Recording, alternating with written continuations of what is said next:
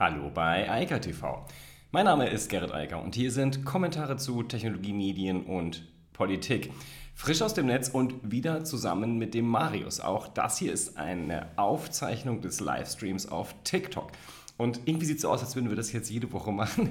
Ähm, dienstags um 19.30 Uhr sage ich hier schon mal an. Und es geht heute um sehr viele verschiedene Themen. Natürlich ging es um Facebook, es ging um Google und um den Chaos Computer Club. Und dann haben wir noch so einen kleinen Ausblick auf die nächste Session am nächsten Dienstag gemacht. Und da geht es um Krypto. Ich habe gesehen, ich habe gerade in mein Profil geguckt, es sind einfach gerade fast 60.000 Leute von meinen Followern online gleichzeitig. Das sind viele. Überleg mal, wie viele Menschen das sind. Das sind, ich weiß nicht, fast so viel wie das Olympiastadion in Berlin Menschen fast. Naja, keine Ahnung.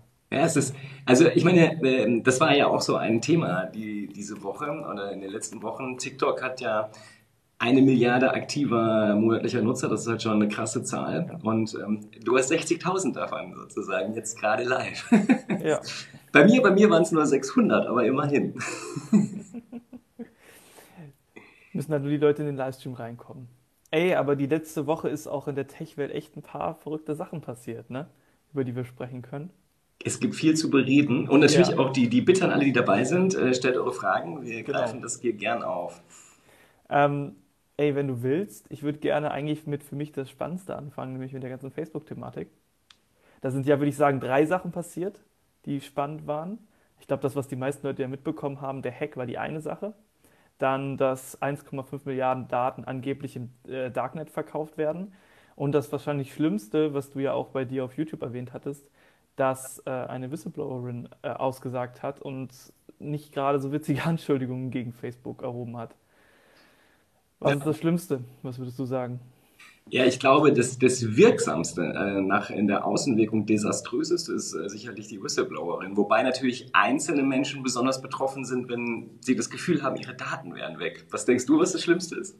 Also, ich glaube, akut für die User war halt das Schlimmste ganz klar die Sache mit dem Ausfall. Hm. Ähm, was ich also, wo, also die Videos, von meinen Videos ist das Video mit den 1,5 Milliarden Leuten am meisten abgegangen, weil die Leute halt Angst um ihre persönlichen Daten hatten. Obwohl ich in dem Video auch eigentlich gesagt hatte, dass es öffentliche Daten ging, die einfach nur gesammelt wurden. Also im Prinzip hat da jemand einfach nur ein schlaues Skript geschrieben, ähm, wenn die Daten überhaupt so existieren, wie, wie der Typ das behauptet hat. Aber du hast natürlich recht, das mit der Whistleblowerin, das hat, äh, glaube ich, in der Medienwelt am meisten Wellen geschlagen, aber zu Recht. Ja, ich meine, es kommt halt auch, äh, ich habe es ja auf YouTube gesagt, es kommt halt zur maximalen Unzeit. Also Facebook steht massiv in der Kritik ähm, an jeder Stelle, besonders in Washington. Also da ist ja seit ähm, Monaten und Jahren das Thema im Gespräch, auch Facebook und so zu zerschlagen, also gerade WhatsApp und Instagram wieder abzuteilen, die da ja zugekauft wurden. Und ähm, da kommt es natürlich sehr unschön, wenn gerade dieses ganz sensible Thema, wo ja Facebook immer wieder sagt, wir haben hier ganz viele Content Moderator, wir kümmern uns darum, wir sorgen uns auch um die Kinder und wir wollen sozusagen dafür äh, ein, ein angenehmes Ambiente schaffen, wo sich alle sicher online bewegen können. Und dann kommt jemand und sagt, das ist einfach nicht wahr. Das ist natürlich dann nicht das, was man hören will, so als äh, Public Relation Mensch, der dann für Facebook arbeitet und das in Washington irgendwie verkaufen muss. Also das äh, dürfte im Moment nicht viel Spaß machen. Nee. Also was ich halt so krass finde, also was ich für mich so am schlimmsten fand, als ich das gehört habe, dass sie sich halt bewusst sind, dass Instagram halt gerade junge Kinder, hauptsächlich ja Mädchen, in so Essstörungen reintreiben, dass sie ihnen das bewusst sind und da nicht aktiv was gegen tun. Ja. Also das, neben den ganzen vielen Sachen fand ich das halt schon so mit am bezeichnendsten. Also ich glaube, dass das halt am plastischen ist. Ich glaube, dass das ist das, wo die Leute sagen, wow, okay, das kann ich verstehen und ich finde es äh, gruselig, dass es passiert. Aber ähm, ich glaube halt, die Gesamtschau ist halt auch einfach unangenehm, wenn du die ganze Zeit sagst, ich mache eigentlich A und dann kommt jemand, der die Interna kennt und sagt, nee, du machst B. Und es ist so, äh, da kann man sich dann halt auch äh, schwer wegducken. Und klar, Facebook hat gesagt, wir haben nichts damit zu tun. Ich fand jetzt besonders interessant, dass das äh, Facebook, also ich sage auch immer noch das Facebook Oversight Board, aber eigentlich, das muss man ja auch auf der Website mittlerweile mal schauen, die nennen sich ja selbst mittlerweile auch einfach nur Oversight Board und sie sind ja finanziert von Facebook, also ein Aufsichtsgremium, das äh, Facebook bezahlt, aber sie sind unabhängig und ähm, die haben jetzt diese Whistleblowerin halt eingeladen und wollen sich mal genauer anhören, was sie zu sagen hat. Und ich bin sehr gespannt, was dabei dann rauskommt, weil ich glaube, das ganze Thema ist noch lange nicht zu Ende. Nein, das auf jeden Fall nicht. Also das finde ich, würde mich freuen, wenn das auch nochmal hier in ein paar mehr Wellen schlagen würde. Ich hatte so das Gefühl, das ist so in ein paar Tech-Medien aufgegriffen worden und natürlich auch in ein paar Tageszeitungen. Aber die Welle, die es eigentlich hätte schlagen sollen, hat es halt nicht geschlagen. Wahrscheinlich auch, weil der, äh, die, die Down-Phase von Facebook so ein bisschen da drüber war. Ja, wobei, ich fand, also es war, es war ja auch selbst in der Tagesschau und so. Also das Thema ist schon äh, in, die, in die breiten Massenmedien gekommen. Also nicht nur in der Textszene. Aber ich glaube, ich gebe dir recht, es ist halt immer so, das ist so ein kurzes Strohfeuer und dann ist das Thema schon wieder weg. Weil ich glaube, den meisten Menschen das einfach ziemlich egal ist. Und ich glaube auch viele sagen, das interessiert mich gar nicht. Also ich äh, muss mich damit auch nicht beschäftigen, weil ähm, vielleicht ich habe keine Kinder, also die sind nicht direkt betroffen und äh, dann brauche ich da auch nicht weiter nicht drüber nachdenken und mit dem Rest komme ich persönlich klar. Und ähm, ich glaube, dass das halt eine, eine ganz problematische Einstellung ist bei der, bei der ganzen Dimension, die das Thema Facebook halt hat, weil es ist halt keine Kleinigkeit, die da stattfindet. Und das finde ich sehr beunruhigend an der ganzen Situation. Wobei, das Interessante war ja jetzt auch diese Studie von, also die Befragung von The Verge. Ähm, da hatte ich gedacht, dass Facebook jetzt so richtig was abkriegt und dann kam ja raus, dass TikTok sozusagen am schlechtesten angesehen wird. Ähm, ja, also man kann sich sogar verhalten wie Mark Zuckerberg und die Leute finden es immer noch gut. Ähm, aber das war doch nur, wie es wahrgenommen wird, nicht wie es wirklich ist. Ehrlich gesagt, aber mich hat das nicht überrascht. Ich hatte das Ergebnis also so erwartet. Also, ich meine, es ist halt eine chinesische Firma am Ende des Tages. Ja gut, aber, aber TikTok ist, gut, ist das Problem, was TikTok ja letztlich hat. Also das ist ja wirklich, ähm, wenn TikTok ein US-Konzern wäre, äh, dann ähm, wäre es wahrscheinlich nicht so problematisch. Aber dadurch, dass es halt ein chinesischer Konzern ist und da halt auch so viel, ich sag mal, schlechte Stimmung aufgebaut wurde, schon von Trump, aber auch davor. Also das ist ja eine jetzt lange Story. Die, die Chinesen werden halt wirtschaftlich eine der wahrscheinlich die führende Nation sein in, in wenigen Jahren. Und das gefällt den Amerikanern natürlich nicht. Und es kratzt sehr am Ego, glaube ich. Und äh, diese Stimmung ist natürlich dann auch in der Bevölkerung da. Also durch das, die ständige Medienpräsenz dieses Themas China ist es natürlich auch schwierig für dann ein Unternehmen, was so groß ist, so viel Einfluss auch hat, sich dann zu ähm, ja, sozusagen image-technisch positiv ähm, dahinzustellen. Das stimmt. Ich glaube halt, die USA machen halt wirklich diesen Fehler, Leute auszuschließen. Ich glaube, würde man die eher probieren, von sich abhängig zu machen, dann hätte man diese Probleme nicht. Weil ich muss gerade, also eines meiner Lieblingsthemen ist ja Raumfahrt. Ähm, ich hatte mir heute ähm, ein Video angeguckt von einem sehr, sehr guten YouTube-Kanal, Senkrechtstarter heißt der, wo der mal die komplette chinesische Raketenfamilie vorgestellt hat. Die haben äh, in der Raumfahrt Fähigkeiten, da können die Europäer nur von träumen und die werden in den nächsten paar Jahren die Amerikaner, also auf jeden Fall die NASA-Fähigkeiten damit komplett überholen. Und die bauen da gerade Raumstationen auf, davon träumen die Weltgemeinschaft, ja, weil man die Chinesen halt nicht mitspielen lassen hat. Ja gut, ich meine, es ist ja auch, das ist natürlich, das ist so ein bisschen so wie in den, so wie zumindest stelle ich mir das in den 50er, 60er, 70ern vor. Die Chinesen wollen ja auch zeigen, was sie technisch drauf haben. Und ich glaube, sowas wie TikTok, also wo es ja vor allem um etwas Unsichtbares geht, nämlich äh, Technologie wie KI oder maschinelles Lernen im Hintergrund, was für uns beeindruckend ist. Wir sehen und sagen, okay, das kriegen wir woanders gar nicht. Das ist ähm, eine ziemlich coole Fähigkeit. Damit kannst du aber die Masse halt nicht fangen. Aber wenn du ähm, Raketen und am besten noch äh, große ähm, geostationäre Konstrukte ins Weltall schießt, das verstehen die Menschen und sehen, okay, da ist jemand, der macht was, was wir im Sinne von Westen, also ganz egal ob Europa oder USA, halt eben nicht machen. Und ja. äh, das hat natürlich eine andere Außenwirkung. Ja, ja klar. Naja, Raumfahrt war ja schon immer beeindruckend. Aber du hast gerade was, finde ich, sehr Interessantes gesagt, weil ich weiß nicht, wie es dir geht. Ich habe das Gefühl, Fa äh, Facebook, sag ich schon, TikTok hat mit Abstand auch in der Vorhersage, was die User halt wirklich mögen, mit Abstand den besten Algorithmus. Also selbst bei Facebook, Instagram, YouTube, was gibt es denn noch so, Snapchat, kriege ich immer Sachen in die Timeline gerollt, die mich nicht interessieren und nicht mal ansatzweise. Bei TikTok ist so gut wie fast jedes Video irgendwie ein Hit für mich. Das ja, finde ich einfach beeindruckend. Das, da bin ich bei dir. Was ich aber noch besser finde, ist nicht nur, ja. dass es passt, sondern was ich total faszinierend finde, ist, dass sie Serendipity können. Also, dass sie etwas Neues reinbringen können. Also, sie, sonst wird's ja langweilig. Also, wenn du mir ja. jetzt immer und immer wieder das gleiche Thema gibst. Ja? Ähm, gut, ich habe bei TikTok ja die Möglichkeit, kann draufklicken und sagen, zeig mir davon weniger. Aber das mache ich ganz selten. Also, es ist ganz selten, dass mich irgendwas jetzt nervt. So ein, irgendein ja, Meme, was halt immer wiederkehrend ist und wo ich denke, okay, ich habe es jetzt verstanden, also ich brauche es nicht nochmal. Ist jetzt auch, ja. Äh, das ist jetzt ausgereizt, ja. Aber das passiert auch schon relativ selten, aber ganz selten klicke ich halt drauf und sage weg damit. Aber was ich geil finde, ist, was sie wirklich hinkriegen, und da kenne ich überhaupt niemanden, der das kann, dass sie mir neue Sachen reinspielen, also sozusagen unterschieben, die und dann auch verstehen, okay, das finde ich interessant und das dann ausbauen. Und das finde ich, das ist die coole Nummer, die sie können. Und das kenne ich auch. Also, ich, also Facebook ist eine Katastrophe dagegen. Ähm, Instagram finde ich nicht viel, viel besser und YouTube kann das, aber die können das Serendipity-Thema nicht, weil bei YouTube, da kriege ich halt in solcher Konsequenz das Gleiche angezeigt und ich kann mich auch gar nicht dagegen wehren. Da kannst du ja auch diese drei Pünktchen drücken und sagen, bitte nichts mehr davon, aber so richtig helfen tut es nicht, also mir zumindest. Ich weiß nicht, wie dir das geht. Ähm, wo du es ansprichst, stimmt schon. Bei YouTube kriege ich auch immer das gleiche Zeug angezeigt. Es ist halt leider wahr. Und selten, wie du sagst, so ein paar Salzkörner von etwas Neuem. Das fehlt so ein bisschen.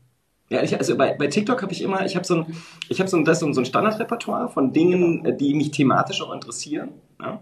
Und dann gibt es so ein paar Dinge, die einfach auf YouTube, äh, auf YouTube, auf TikTok halt trenden, ja, und die, äh, die ich auch schon mal gesehen habe und die ich auch witzig fand und die sie dann versuchen nochmal unterzubringen. Aber wie gesagt, was ich geil finde, ist dieses neue Themen reinbringen, das Lancieren. Und klar, sie merken natürlich sofort, wenn du es annimmst, dann kriegst du mehr. Und das also phänomenal. Und ich finde auch, ich finde interessant, dass also TikTok ist ja auch also in technischen Gesichtspunkten nicht mehr neu.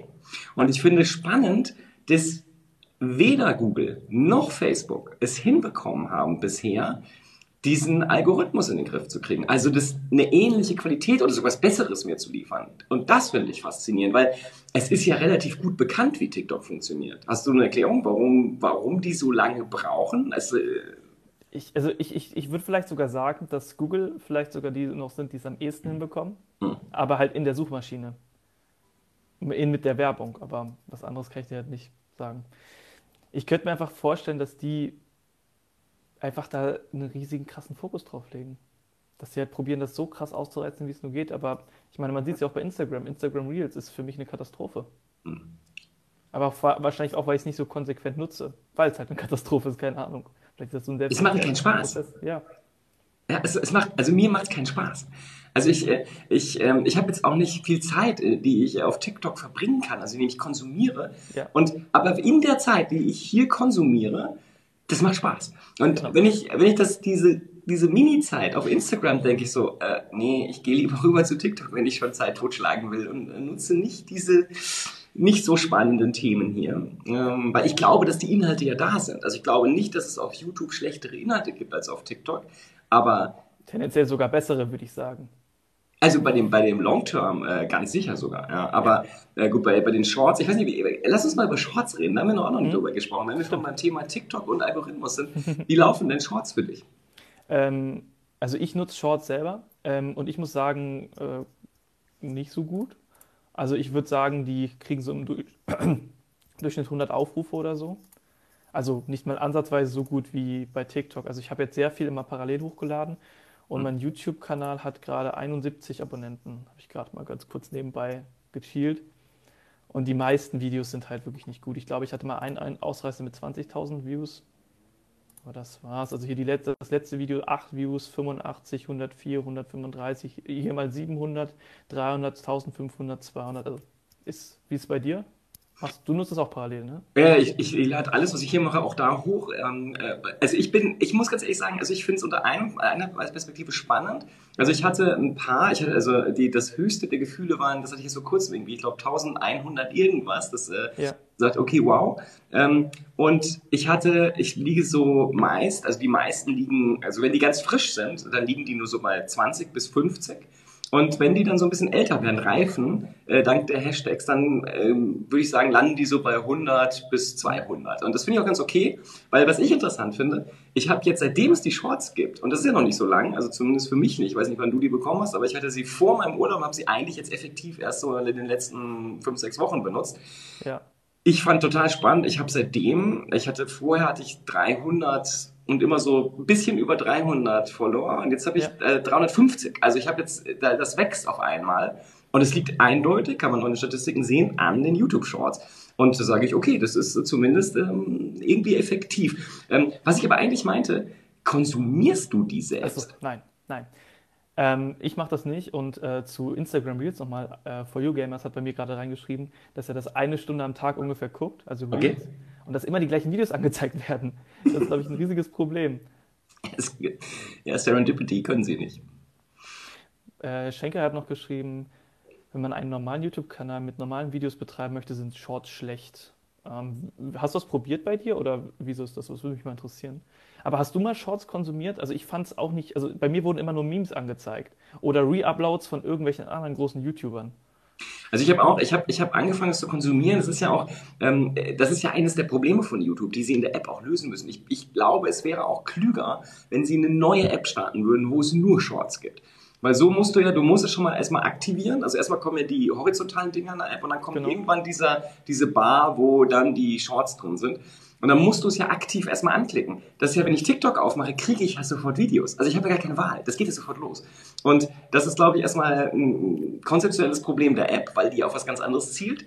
Und das, was ich dann so sehe, denke ich so, wow, das ist auch schon wieder genau das wie in dem YouTube-Feed generell. Ich kriege immer das Gleiche. Denke ich so, nee, und jetzt kriege ich das auch noch als Shorts. Also das, das wäre jetzt die Chance, mir was anderes zu geben. Und ich glaube, ist dieses Thema Serendipity. Das ist etwas, was TikTok einfach richtig geil spielt. Und äh, ja. ich, ich kenne nichts, wo das so funktioniert. Also das ist total faszinierend. Das ist das Einzige, wo ich noch sagen würde, das, das geht so, aber es liegt an was anderem, ist Twitter. Weil wenn du auf Twitter halt äh, ausreichend Leuten folgst und äh, dann auch noch äh, Listen hast, dann hast du sozusagen es in der Hand, dass du Serendipity kriegst, einfach über die riesige Vielfalt, die Twitter dann versucht wieder einzudampfen.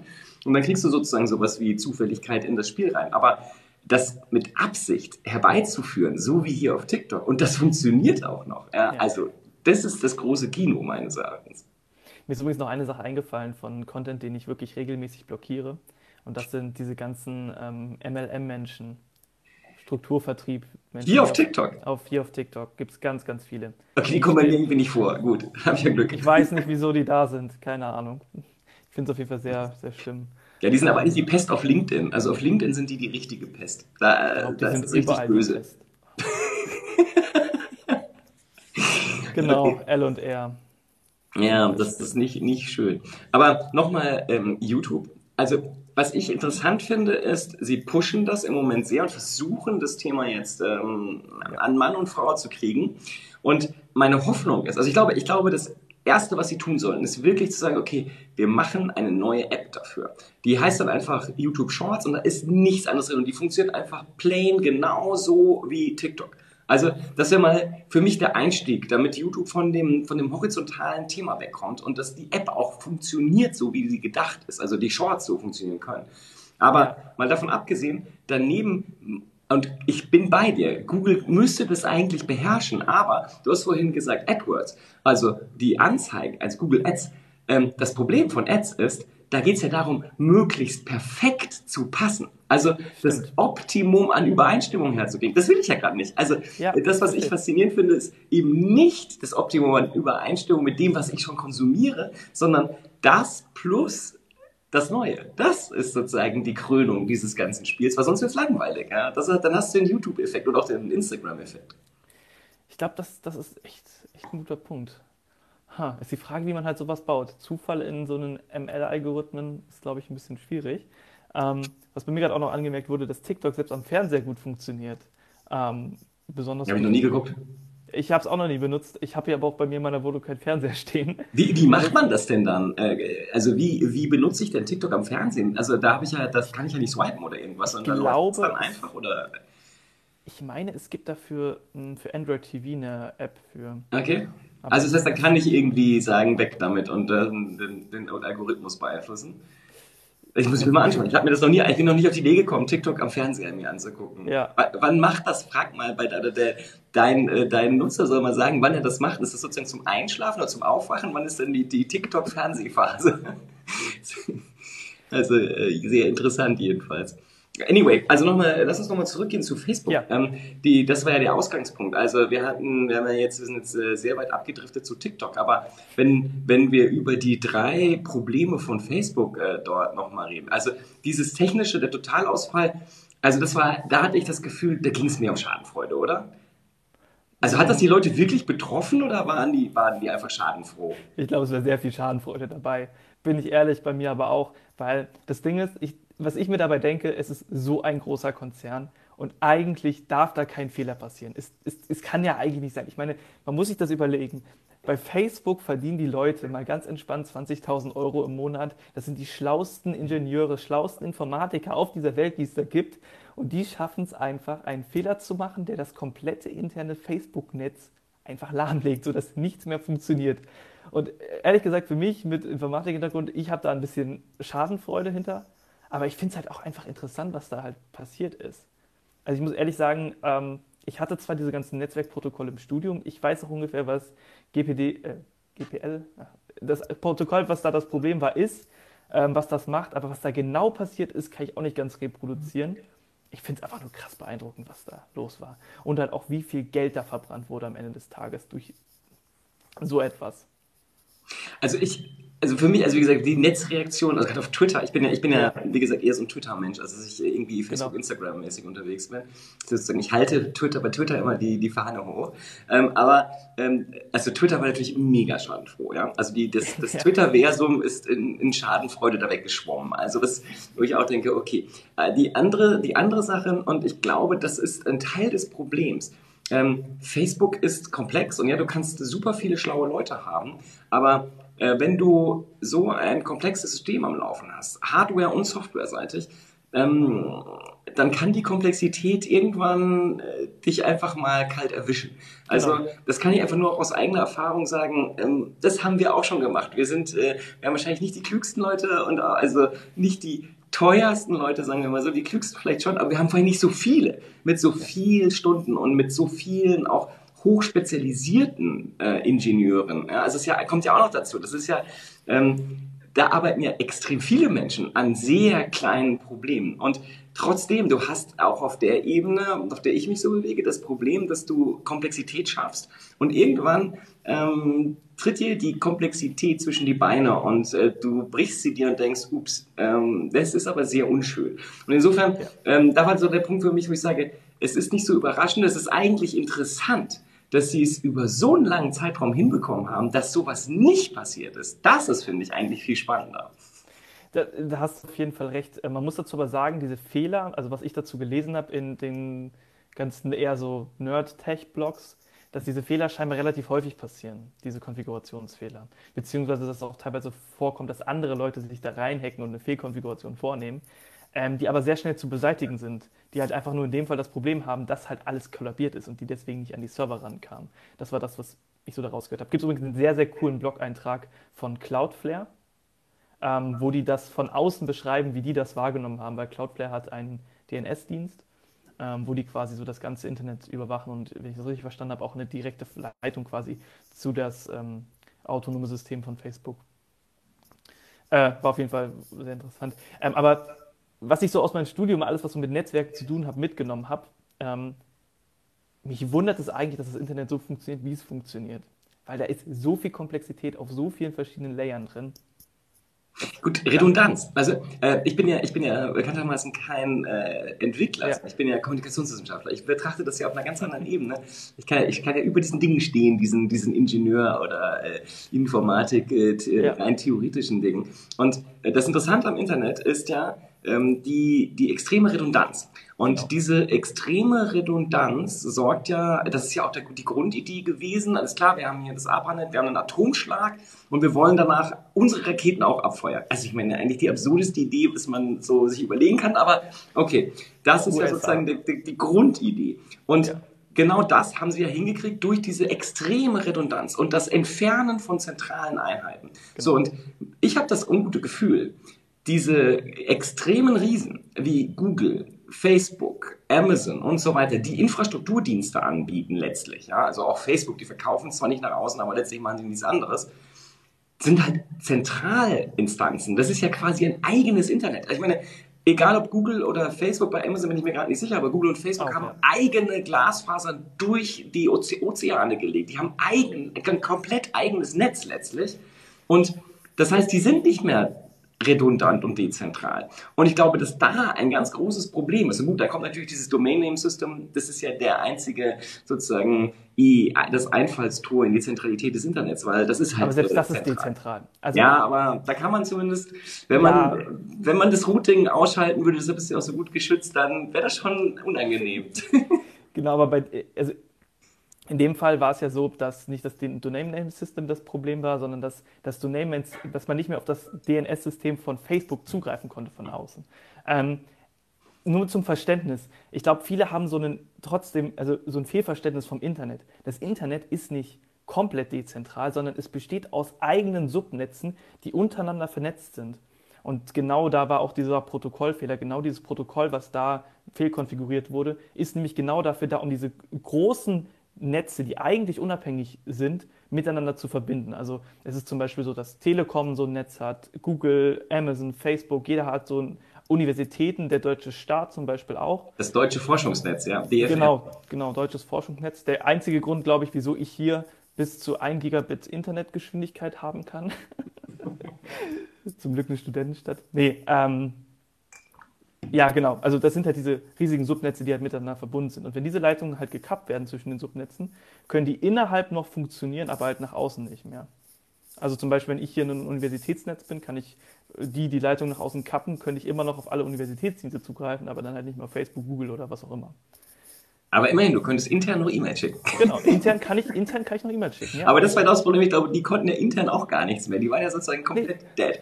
Also ich glaube halt, dass das viel damit zu tun hat, die, die haben sich sozusagen eine eigene, also eine sehr zentrale Situation geschaffen. Und ja.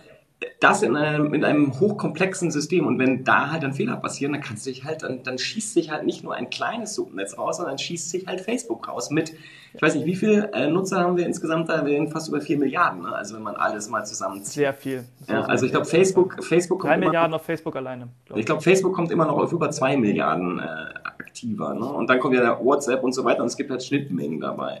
Also ich weiß gar nicht, wie groß das relativ ist. sicher, dass Facebook ungefähr 3 Milliarden User hat, weil die ganzen Echt? Leute... Aktive mittlerweile?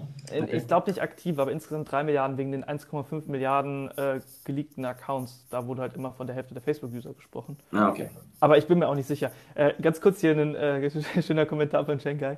Ähm, spannender hier als Galileo. Das können wir auf, als Kompliment nehmen. Ja, danke. Äh, also ich, ich glaube, ähm, dass Facebook ein Problem darstellt, weil es so eine Art von System geschaffen hat. Und ich glaube, dass wir ähnliche Systeme auch bei den anderen Großen haben.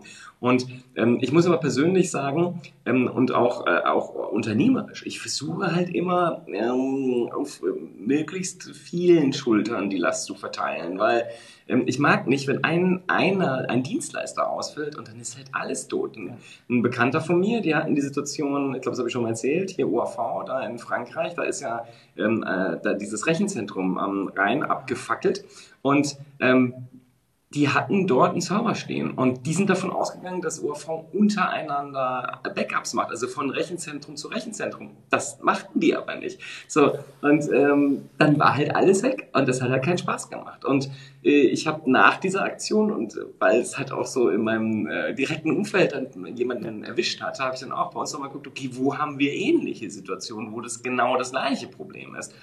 Und ähm, dann wundert man sich plötzlich und sagt, oh, da haben wir auch sozusagen äh, gewisse Lösungen, die basieren wirklich auf einem Lieferanten. Wenn der Lieferant ein Problem hat, dann haben wir ein Problem und das müssen wir, da müssen wir ein bisschen Redundanz reinbringen, auch wenn das natürlich dann ein bisschen Geld kostet. Ja, das ist ja, Redundanz ist halt teuer. Aber äh, auch wenn das zynisch klingt, das ist ja, um vielleicht nach gleich nochmal einen Bogen zu spannen, ein schöner Spruch, den der Chaos Computer Club nochmal sagt, kein Backup, kein Mitleid.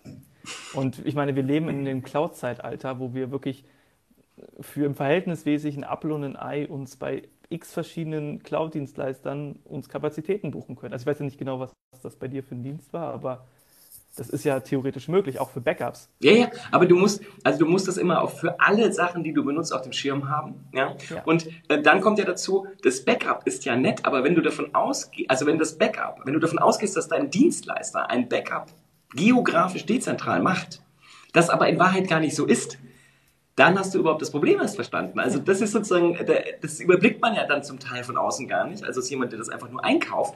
Du denkst halt, klar, die machen, werden ja nicht so dumm sein, dass sie zwar ihre schönen RAID-Systeme dem Server haben, aber dann haben sie alle Server an einer Stelle stehen und die anderen, die geografisch woanders sind, also die bei dem Feuer nicht mit betroffen sind, da gibt es gar kein Backup hin. Ähm, das musst du ja auch erst verstehen, dass das so sein kann. Und da musst du erstmal beim Dienstleister nachfragen, wie macht ihr das eigentlich? Und dann stellst du fest, ach so, ihr habt das auch alles schon an einer Stelle. Wenn ihr abfackelt, ist dann bei euch auch Game Over. Und dann denkst du, okay, dann müssen wir da jetzt mal eine Lösung für finden.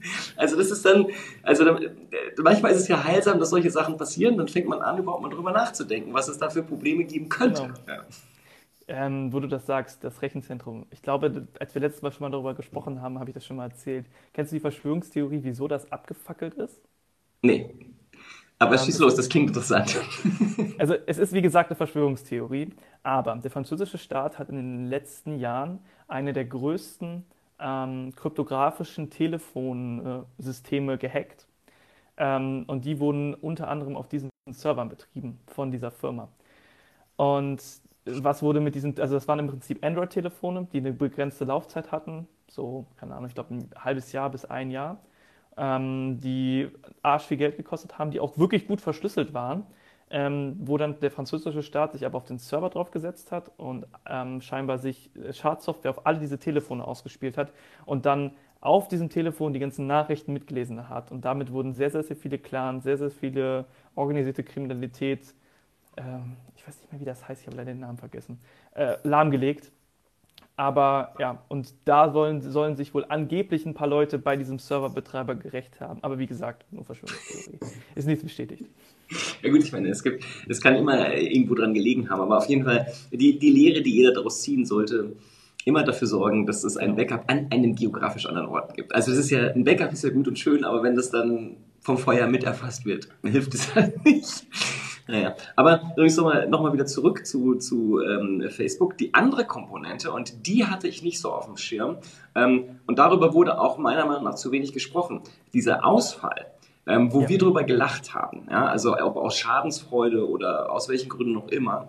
Ähm, aber dass wir so, das haben wir als Unterhaltungsprogramm mitgenommen. Ich hatte dann auch, wo ich wirklich gedacht habe, okay, ihr regt euch jetzt ernsthaft darüber auf, dass ihr gerade nicht auf Facebook könnt. Also ähm, da geht bei mir zumindest nicht die Welt unter. Aber ähm, die Komponente, welche Auswirkungen das in der dritten Welt hatte, also gerade in Afrika und anderen Staaten, das war mir so auch nicht klar. Wie, wie krass abhängig einige Länder dort von Facebook gemacht worden sind. War bei dir das klar, wie, wie weit, wie groß das ist und wie, wie, äh, wie tief Facebook da drin steckt? Also ich, ich hatte das mitbekommen, dass Facebook in Indien und so weiter noch riesig ist, aber so auf dem Schirm, dass das ja scheinbar das Hauptkommunikationsmittel von vielen ist, wusste ich nicht. Ich wusste das nicht. Und das fand ich krass. Ich meine, wir haben ja noch sehr viele ähm, Lösungen. Ich glaube, dort ist dazu auch ein Video gemacht. Ich glaube, dadurch hatte ich das überhaupt erst mitbekommen. Nee, ich, ich hatte das auch, ich hatte das nicht auf dem Schirm. Also ich, man hört ja immer davon. Ich glaube, wir haben letztes Mal auch darüber gesprochen, über die Satellitennetzwerke, die halt gerade genau. darauf zielen, in der dritten Welt überhaupt erstmal Konnektivität herzustellen. Also wirklich sozusagen grundlegend äh, Verbindungen zu schaffen. Ähm, mir war nur nicht bewusst, dass das dann tatsächlich quasi monopolisiert ist in vielen Ländern. Also es entweder Google oder Facebook das machen, weil die sich sozusagen auch in gewisser Weise die Märkte dann aufteilen, sich aus dem Weg gehen. Und das hatte ich so nicht auf dem Schirm. Ich habe gedacht, dass die sozusagen äh, sich da gegenseitig Wettbewerb äh, liefern und dass das dann sozusagen funktioniert und dass, wenn dann Facebook ausfällt, dass so ein ganzes Land einfach keine Verbindung mehr hat. Also im Wortsinne, das, das muss man sich wirklich mal vorstellen. Also wenn hier halt Facebook ausfällt, dann betrifft mich das null. Also das ist ja ein Unterhaltungsprogramm für mich, wenn überhaupt. Aber das betrifft ja nicht mein Business oder das betrifft nicht äh, Kernkommunikationsfunktionen. Und das fand ich schon, äh, äh, ja, wie gesagt, das, ich hatte das überhaupt nicht auf dem Schirm. Also wie, wie groß die Dimension da ist. Ja, also es, es ist krass, wie gesagt, ich wusste es auch nicht. Ähm, finde ich ehrlich gesagt sogar noch beeindruckend, weil Facebook, also Facebook als Facebook wird ja bei uns sogar eigentlich relativ tot geredet. Also ich meine, kann man ja mal fragen, wer hier noch Facebook benutzt. Also ich glaube, die wenigsten werden da in der Woche mehr als einmal drauf sein. Und, und wenn, wenn, also wenn ich da drauf bin, bin ich ja nicht da drauf, weil ich Facebook benutzen will, sondern weil ich äh, für eigene Projekte oder Kunden mhm. irgendwie gucke, ob alles brav funktioniert. Also es ist ja mehr so eine, so eine, ja, so eine Müllhalde geworden, wo man halt seine Sachen auch noch hinschiebt, weil noch ein ja. paar Leute da sind und dann doch noch was äh, anklicken, aber aktive Nutzung, ich glaube, da gibt es nicht mehr viel. Und jetzt hier in diesem Umfeld, hier auf TikTok, sind das wahrscheinlich die allerwenigsten. Ja, bei mir wurde gerade auch geschrieben, dass die Leute teilweise kein Facebook haben. Ja, ist halt auch so ein Ding. Ich meine, ich weiß noch, früher damals war das für mich so, weiß ich nicht, wie alt ich da war, voll krass, so einen Facebook-Account zu erstellen. Und jetzt vergammelt der irgendwo. Ja, ich meine, das war ja auch am Anfang war es ja auch wirklich cool, weil du ja nicht konntest. Das war ja, das war ja das äh, sozusagen Teil des Marketings. Das war ja auch super klug. Ähm, du wusstest, dass es Facebook gibt. Also ich wusste, dass es Facebook gibt, aber ich konnte mich ja nicht anmelden. Ja, also es ging ja nicht, weil du musstest ja erst eine, du musstest eine Harvard-Adresse haben, dann musstest du irgendeine andere Uni-Adresse haben. Du konntest ja mit deiner E-Mail-Adresse dich nicht anmelden. Ja, auch mit der deutschen Universitätsadresse. Es kam ja erst dann später. Das war aber, das war kurz davor, dann wurde es ganz freigegeben. Da war es egal. Aber das war ja so ein exklusiver Club. Ja, und alle wollten Mitglied werden, aber man durfte halt nicht. Und äh, das war schon der Reiz. Und heute denkt man so, ja, ich habe so einen Facebook-Account und eigentlich würde ich gerne das ignorieren, weil ich eh nicht glaube, dass da noch die äh, Marketing- oder Kommunikationszukunft äh, stattfindet aktuell. Glaube ich auch nicht. Ähm, wo du das gerade erzählt hast, ich hatte das gar nicht mehr auf dem Schirm, dass Facebook quasi ja genau die gleiche Strategie gefahren hat wie Clubhouse jetzt dieses Jahr, letztes Jahr. Ja, Clubhouse hat das nicht erfunden. Nee.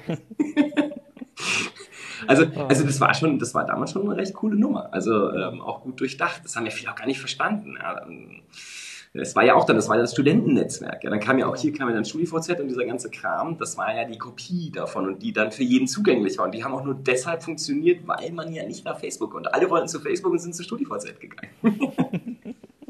ja, ja. ja, Schon, schon verrückt. Ähm, wollen wir noch mal ganz kurz die dritte Sache anreißen? Die mit Facebook war.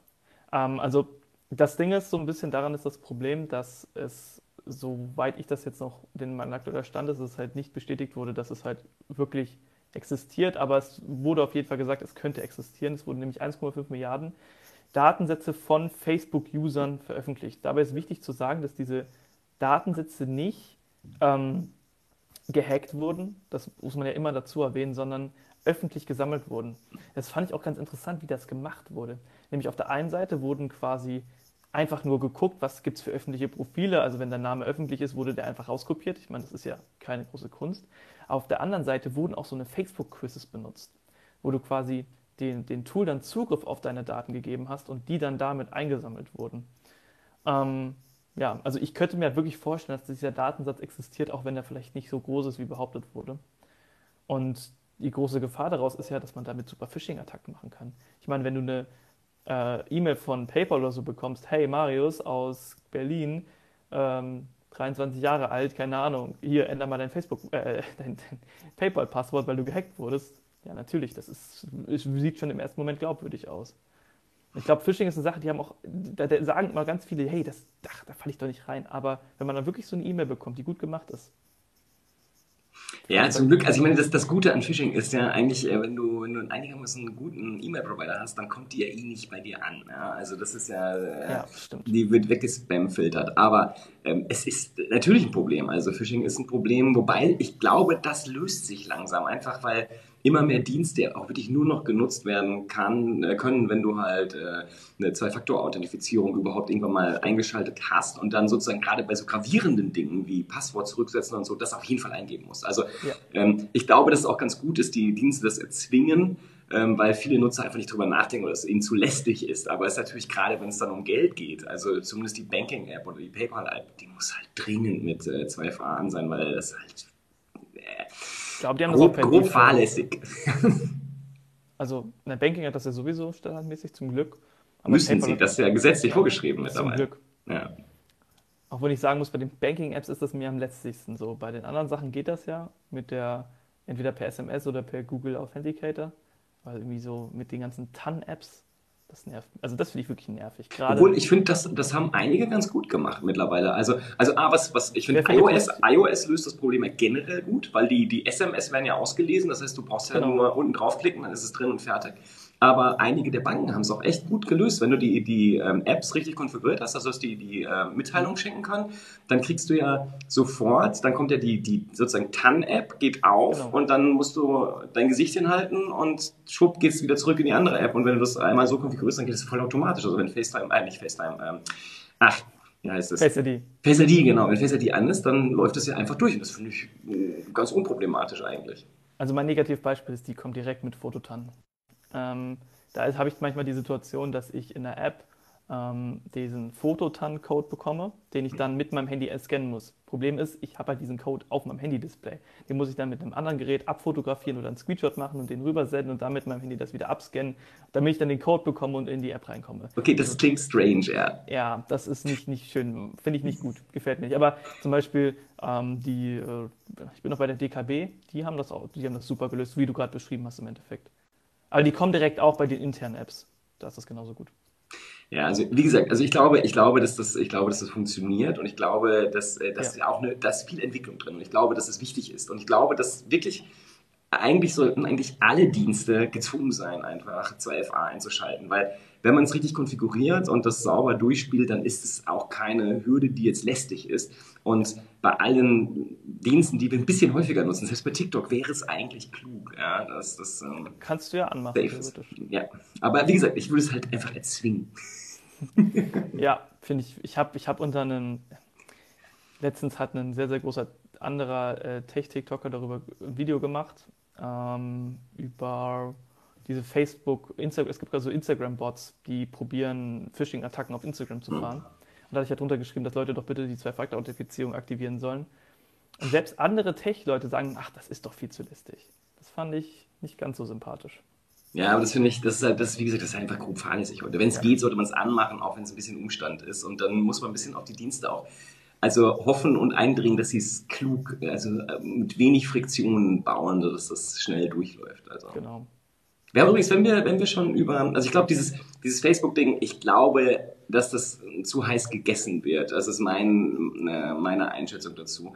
Die, ich glaube, das äh, Problem ist gar nicht so groß. Und das Problem, das viele wirklich nicht verstehen, ist, dass wenn sie ihre Daten halt öffentlich verfügbar machen, jetzt nehmen wir mal das eine raus, wo die Daten dann wirklich äh, ja, illegal abgesaugt wurden, weil die Leute es dann zugestimmt haben. Aber nehmen wir das Grundsätzliche, das, das äh, Scrapen von Daten. Also ich meine, das müssen die Leute halt verstehen. Wenn sie Daten öffentlich ins Netz stellen, sind die Daten öffentlich im Internet. Da kann man jetzt hinterher genau. drüber weinen, wenn die dann irgendwer wieder zentralisiert. Aber das ist halt schon ein bisschen naiv an der Stelle. Da muss man einfach sagen, okay, habe ich verstanden, sollte ich nicht tun. Wenn ich das nicht im Netz haben will, dann schreibe ich es halt nicht rein. Ja, also oder stelle es auf privat. Also das ist meines Erachtens das Ganze, was man da sehen sollte. Aber was ich viel spannender fand eigentlich, äh, was ja auch noch passiert ist diese Woche, äh, Twitch. Also ähm, ja, stimmt. Und da wissen wir, dass es wirklich passiert ist. Das ist wirklich passiert und das war wirklich ein Hack. Und da fand ich es echt beeindruckend, was Leute, ähm, also was da wirklich für Verdienste rauskommen. Und auch, was ich eigentlich am spannendsten fand, ich weiß nicht, ob es die Top 10 war, aber dass auch Deutsche so weit oben waren. Montana Black und Knossi, glaube ich. Dass die mit zu den bestverdiensten Filmen äh, gehören in ganz, auf der ganzen Welt. Ja. Hat mich überrascht. Ja, also ich fand, ich fand auch die Platzierung interessant. Ich fand, ich fand, äh, was halt, was man halt da auch sieht, das fand ich auch äh, sehr, sehr spannend, ist halt der Mega-Gap. Ja. Also du hast halt ja. so, eine, so einen ganz exklusiven kleinen Kreis, der wirklich viel, viel, viel verdient. Und dann hast du eine Masse von Leuten, die, ja, von der Hand in den Mund leben. Äh, und das ist noch freundlich ausgedrückt. Ja, stimmt, aber das ist doch eigentlich bei vielen Plattformen so. Es gab doch auch mal bei äh, OF so eine Statistik zu den Creatorinnen, die da äh, was gemacht haben, dass da auch die Verteilung wirklich extrem schlimm ist. Also ich glaube halt viele, also ich meine, wenn ich, wenn ich, wenn ich auf Twitch bin, dann würde ich mir doch auch die Großen angucken und nicht irgendeinen kleinen, der 20 Zuschauer hat. Ich glaube, das ist eigentlich ganz natürlich so. Wahrscheinlich. Also die, die Frage ist halt immer, ähm, wie viele große bedienen deine Inhaltsinteressen? Ja, das ist ja dann ja. wieder die Frage. Weil umso größer, desto breiter wird es, desto unspezifischer, desto weniger interessant. Das ist zumindest mein, mein Gefühl. Außer du hast einen coolen äh, Algorithmus wie hier, der dir dann halt wieder die richtigen Videos. Aber das geht natürlich beim Live-Zuschauen nicht so richtig gut. Genau. Das stimmt. Sehr schwierig jedenfalls. Ähm, also jedenfalls, wir hatten interessante technische Dinge. Ich finde das Resümee davon, was man einfach nur ziehen kann, wenn man das so von außen beobachtet, hm, Passwörter ändern, äh, Zwei-Faktor-Authentifizierung einschalten äh, und äh, vielleicht gewisse öffentliche Daten also lieber mal privat stellen, wenn die nicht wirklich erforderlich sind für das, was auch immer man so im Netz macht. Also, ja. Das ist so die, die immer wiederkehrende Lehre dieser Fälle. Und ich habe da schon locker auch schon zehn Videos auf TikTok zugemacht, die sich genau darum drehen, dass Leute das doch machen sollen. Und ich schreibe darüber auch meine Bachelorarbeit, über eine Schulung für Passwortsicherheit. Gesagt, ich, glaub, ich glaube, irgendwann wird das kommen, genauso wie die bei, bei den Banken, äh, dass die einfach sagen, hier, das ist Pflicht. Also es geht nicht anders. Es muss ja. verpflichtend sein, weil das ist so ein hohes Risiko, was da passiert. Ähm, Auf jeden Fall bei E-Mail-Accounts. Ich finde es fahrlässig, dass es bei E-Mail-Accounts nicht stimmt. Weil da hängt ja so viel dann wieder ja. dran, ja, bei den meisten Menschen zumindest. Nein, eigentlich bei allen. Also ich meine, alle Accounts, die du doch besitzt, hängen an einem, also natürlich, also bei den meisten Usern an einem einzigen E-Mail-Account. Wenn du da drin bist, hast du alles. Ja, wobei da bin ich mir nicht so ganz so sicher, weil ähm, äh, ja, die hängen an dem E-Mail-Account, aber natürlich auch immer mehr an Accounts wie, wie Twitter ähm, oder Google oder Facebook, weil äh, ich weiß nicht, ich, ich, ich bin, ich kenne keine Zahl tatsächlich. Das ist eine interessante Frage, die sich mir gerade aufwirft wie viele Leute benutzen tatsächlich die E-Mail-Registrierfunktionen und wie viele klicken einfach, ich will hier mit Facebook oder mit ja. meinem Google-Account rein. Also haben überhaupt keinen, keinen wirklichen Account dort angelegt, also mit einer klassischen E-Mail-Registrierung. Aber ich gebe dir sonst recht, also äh, das, das E-Mail-Postfach sollte man auf jeden Fall am sichersten machen, weil es einfach viel zu wichtig ist, weil genau. irgendwas hängt auf jeden Fall mehr dran als der E-Mail-Account selbst. Das stimmt. Ja, da sollte man auf jeden Fall aufpassen. Ja. Haben wir noch was zu Facebook oder wollen wir. Äh, mir fällt gerade nichts mehr zu Facebook ein, ehrlich gesagt. Hm, außer, achso, das noch mit den, kurz noch zu, eine kleine Ergänzung zu den 1,5. Also der, ähm, der Thread auf dem Hackerforum wurde gelöscht. Auf Facebooks äh, Druck hinaus. Macht ja auch Sinn. Also kann ich mir vorstellen, dass die da auch vielleicht ein paar Bestechungsgelder oder so geflossen haben, damit das halt einfach verschwindet möchte man nicht, dass sowas im Internet ist. Okay, die anderen Nachrichten, was ich, ähm, was ich finde, was, nicht, was mir gefehlt hat, war, war eine viel breitere Diskussion über das, was Google gemacht hat. Wir haben ja gerade über Geld bezahlen geredet und ähm, das Thema fand ich total krass, weil das, es zeigt, wie, wie unglaublich wichtig es ist, äh, manchmal den Geldhahn zuzudrehen. Das stimmt. Willst du mal kurz, kurz sagen, was Google gemacht hat? Gut, ich finde, das, das war ja, letzte Woche hat Google zwei Dinge getan, die, die beide interessant sind. Wir haben ja viel, wir reden ja äh, auch jetzt hatten ja letztens die Themen mit der, der Netzpolitik und genau. überhaupt, was so gerade hier in Deutschland passiert, Bundestagswahl bedingt. Ähm, und da war halt Klimawandel ein Thema. Und äh, dieses Klimawandel-Thema ist ja immer so ein bisschen abstrakt und äh, oder so, häufig jedenfalls nicht konkret an Maßnahmen geknüpft. Und äh, Google hat jetzt eine Sache gemacht, jetzt mit dem, was ich gerade mal gar nichts zu tun. Wir haben einfach mal gesagt, okay, wir enablen, sozusagen empowern die User äh, gerade auf Diensten wie Maps, Travel, Nest und so weiter, was halt auch sehr energienah ist und helfen den Nutzern, wenn sie wollen, ihren Carbon Footprint zu reduzieren. Also das ist die eine Sache, die sie gemacht haben. Ähm, das ist jetzt sozusagen, das ist Goodwill, also jetzt kann jetzt jeder Nutzer entscheiden, ob er diese Funktionalität dann nutzen will in den jeweiligen Diensten und einfach zusehen will, dass er persönlich äh, weniger CO2 verbraucht. Äh, das ist gut, äh, hilfreich, aber ich glaube, ich, ich, weiß gar nicht, wie du das siehst, aber ich glaube, dass wir mehr brauchen, als dass jeder Einzelne sich einschränkt. Ja, ich glaube, dass wir ein übergreifendes System brauchen, äh, Dinge zu verändern. Und was sie dann noch gemacht haben, und das fand ich schon interessant, vor allem wie es entstanden ist, sie haben halt auf Druck sowohl der Werbekunden, ja, also da, wo das Geld herkommt, das ist immer gut, als auch der Creator, also vor allem auf YouTube, haben sie gesagt, okay, man darf den Klimawandel nicht mehr leugnen. Und sie werden das unterdrücken. Und ich glaube, dass das viel wertvoller ist, weil es die Kommunikation dieser Leute komplett einschränkt. Also äh, Google Ads sind halt mega, mega wirksam. Plus YouTube genau. und äh, das, was dort halt an Geldern fließt, um Klima, also das muss man sich ja immer klar machen. Die Leute erzählen ja nicht, dass der Klimawandel nicht menschengemacht ist, weil sie Bock haben, das zu erzählen, sondern sie erzählen es, weil ihnen jemand Geld dafür gibt. Und ich glaube, dass das den meisten Leuten nicht klar ist. Und dieses Geschäft auszutrocknen, das äh, dürfte für die Gesamtsituation sehr hilfreich sein, weil dann gewisse Diskussionen einfach wegfallen werden. Und ich glaube, dass das sehr, sehr nützlich ist. Ich denke auch, dass es sehr nützlich ist. Also, wenn man Leuten den Geldhahn abdreht, beziehungsweise was ja auch dadurch entsteht, die Öffentlichkeiten gehen ja weg. die äh, Foren, wo Leute sich austauschen können. Ich meine, wenn wir mal ehrlich sind, klar, es können immer noch ein paar Schwurbler sich auf Telegram-Gruppen austauschen, aber wenn du nicht mehr den Weg dahin findest, weil die ganzen öffentlichen Seiten, YouTube und so weiter wegfallen, ja, dann ist es doch Hammer.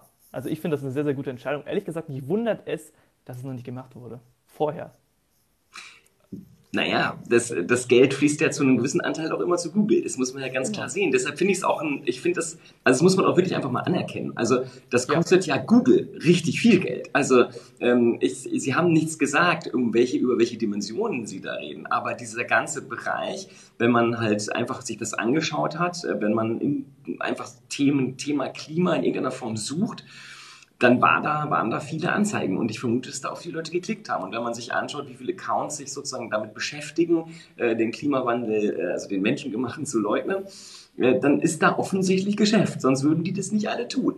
Und äh, das Interessante ist halt, dass Google gesagt hat, okay, wir verzichten auf das Geld. Äh, natürlich auch nicht zufällig, sondern aus zwei einfachen Gründen. Die letztlich haben die Werbetreibenden gesagt und vor allem auch die, das AdWords, also das AdSense-Netzwerk, also wo Leute Google-Anzeigen mhm. auf ihren Websites schalten, gesagt, ich will diese Klimaleugner-Scheiße, Entschuldigung, nicht mehr auf meiner Website oder ich will sie auch nicht bei Google direkt neben meiner Anzeige stehen haben, wo ich für meine vielleicht klimaneutralen Produkte werbe, das will ich nicht. Und dann entziehe ich dir meine Werbegelder. Das war natürlich die, die, die eine Situation, wo Google darauf reagieren musste, weil wenn man Google Geld wegnimmt, dann werden sie halt sehr beweglich. Und auf der anderen Seite waren halt die Creator, die gesagt haben, ich will nicht mehr in, dass auf meiner auf meinem YouTube-Kanal äh, Anzeigen geschaltet werden zu dem Thema und mich meine Fans fragen, warum ich plötzlich hier unter die Klimaleugner gegangen bin. Also das war nicht selbst äh, sozusagen, das, das, ähm, sie hatten schon ein Fremdinteresse, das heißt halt Geld. Und das ist, aber trotzdem ist es ja gut, dass das jetzt passiert ist.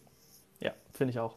Ähm, zu der ersten Frage, die du gerade noch gestellt hattest, ähm, ich glaube auch, also diese ganzen Sachen finde ich gut und ich denke auch, wo man CO2 einsparen sollte, sollte man das zum Beispiel auch tun. Zum Beispiel meine ganze Wohnung ist mit erneuerbaren Energien, weil es halt einfach nicht, mehr, nicht viel mehr gekostet hat. Aber am Ende des Tages ist das ja nicht der Hebel, den ich als Privatperson drehen kann. Der Hebel sind die Kohlekraftwerke, der Hebel ist die Industrie, der Hebel ist der Verkehr, an dem man halt drehen muss und nicht, dass ich jetzt, auch wenn das natürlich was Gutes ist, aufhöre, Fleisch zum Beispiel zu essen.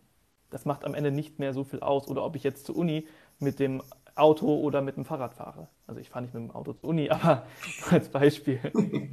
ja, ich, also ich, ich, bin, ich bin voll bei dir. Also ich, äh, ich versuche das auch sinnvoll zu gestalten, das, was ich tue, ähm, und äh, mache mir auch Gedanken darüber, aber ähm, das wird das Problem nicht lösen. Das Problem lässt sich nur strukturell lösen und das gerade die, die wichtigsten Faktoren angesprochen, gerade Verkehr ist halt ein Riesenproblem und natürlich die Industrie.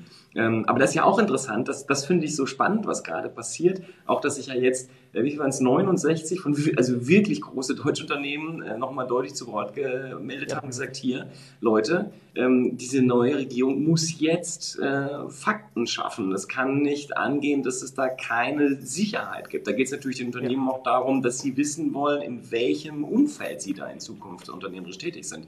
Und dass das aber die Unternehmen sagen, also gerade auch große Industrieunternehmen, ist ja mehr als überdeutlich das, was getan werden muss. Und was ich noch viel spannender fand, war diese Meldung ähm, bezüglich der Stahlindustrie. Ähm, die benutzen ja, ich, hatte, ich wusste es auch nicht, ich fand diese, diesen Artikel total spannend, habe den dann gelesen, die sagen, sie können 70 Prozent der CO2-Einsparung jetzt schon machen und zwar ohne, dass sie irgendwie auf Wasserstoff oder so umsteigen müssen, sondern einfach, dass sie die Prozesse verändern, wie sie ähm, diese Energie jetzt gewinnen. 70 Prozent Einsparung sehen sie jetzt und ich finde es total spannend. Ich meine, es ist sehr gut, dass sie jetzt kommen und ich glaube, es ist ganz wichtig, dass da ein Druck entstehen muss, also ein struktureller Druck, dass die alle mal anfangen, sich Gedanken darüber zu machen, wie sie ihre Energie reduzieren können. Und das ist ja auch positiv. Also wenn du 70 Prozent weniger Energie verbrauchst als so ein Stahlhersteller, ähm, dann kannst du deutlich günstiger produzieren, vermute ich mal. Und es ist interessant, dass sie dieses Potenzial nicht vorher schon ausgeschöpft haben. Das fand ich total interessant an der ganzen Nummer. Eigentlich fast viel interessanter ist, dass da so viel Einsparpotenzial überhaupt besteht. Also ähm, ich glaube, dass das an ganz vielen Stellen ist. Und ich glaube, man muss halt einfach zusehen, dass CO2-Produzieren sehr teuer wird. Und dann werden sich sehr viele Leute sehr schnell Gedanken machen, wie sie ihr Geschäftsmodell weiter betreiben können und dann auch Lösungen finden. Genau. Ehrlich gesagt, ich hatte das nicht mitbekommen mit der Stahlindustrie und ich finde das gerade echt beeindruckend. Aber das bestätigt ja auch so ein bisschen diese Idee, die viele Leute haben, dass man sagt, wir entwickeln in Deutschland irgendwie, keine Ahnung, eine innovative Möglichkeit, um herzustellen, der nur noch 30 Prozent der Energie benötigt. Und wenn ich dann in China ein neues Stahlwerk baue, ja, dann will ich doch das, was nicht mehr so viel Energie verbraucht, sondern anstatt eins, was keine Ahnung, 100 Prozent verbraucht. Also das macht ja voll Sinn. Und ich glaube, auch das ist der Hebel, den wir als Deutschland haben. Ich meine, wir haben ja kluge Köpfe für sowas.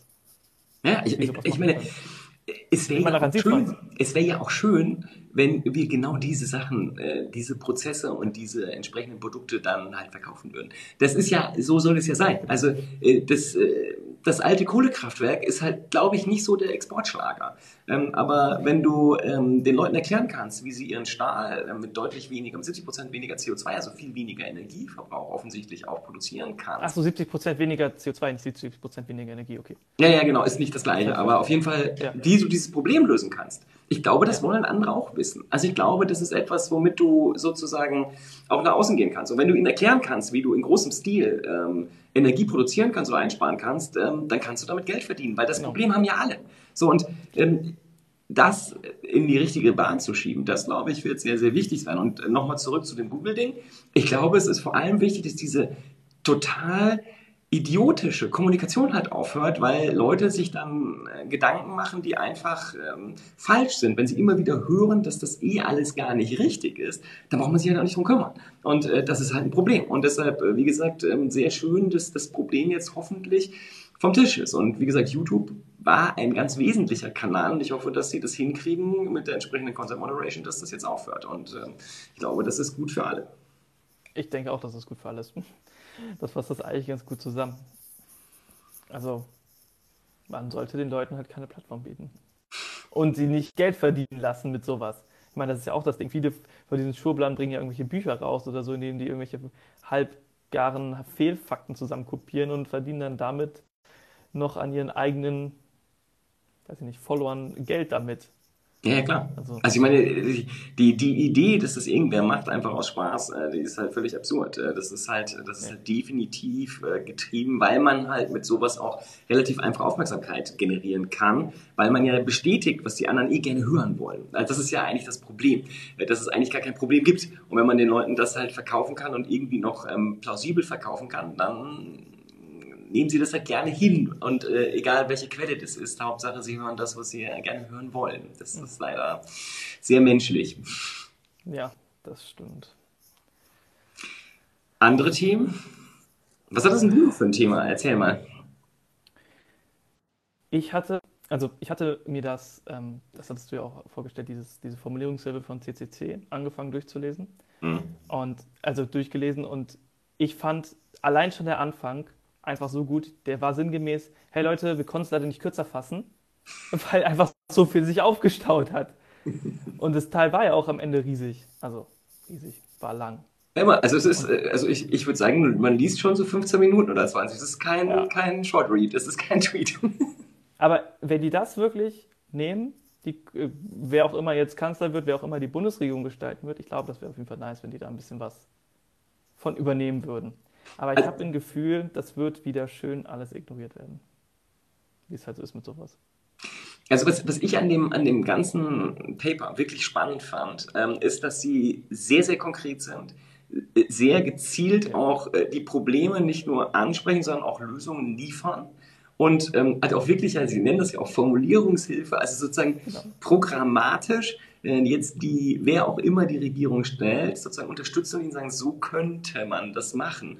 Und ähm, ich bin jetzt auch nicht hier hundertprozentig d'accord mit jedem einzelnen Schritt, aber ähm, es sind im Prinzip jedenfalls, kann ich bei jedem Ding erstmal unterschreiben und sagen, okay, ja bitte, wenn wir schon mal in die Richtung uns bewegen, wäre das ein guter Anfang. Ja?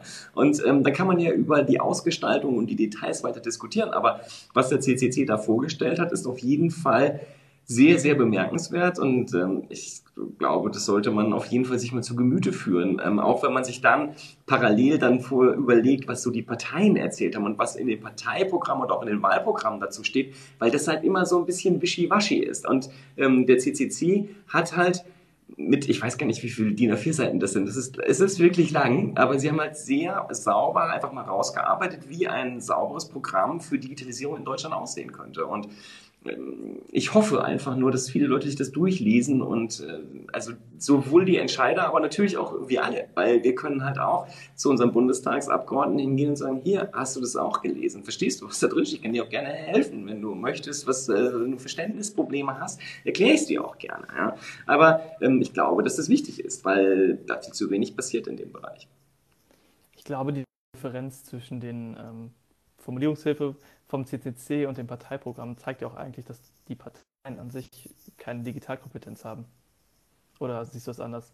Das ist ja auch das, was du immer angesprochen hast. Es geht immer nur um Netzausbau und vielleicht so ein bisschen Digitalministerium, aber konkrete Vorschläge gab es nicht so ich, ich, ich, glaub, also ich glaube, es gibt einen, also ja, ich glaube, dass es ein Kompetenzgap ähm, dort gibt, also dass sie, dass sie nicht genug Kompetenz drin haben, auch nicht Detailkompetenz, also auch die Vorstellung, wie man das tatsächlich lösen könnte, das ist das eine Problem. Ähm, ich glaube aber auch, dass das Thema einfach nicht hoch genug hängt.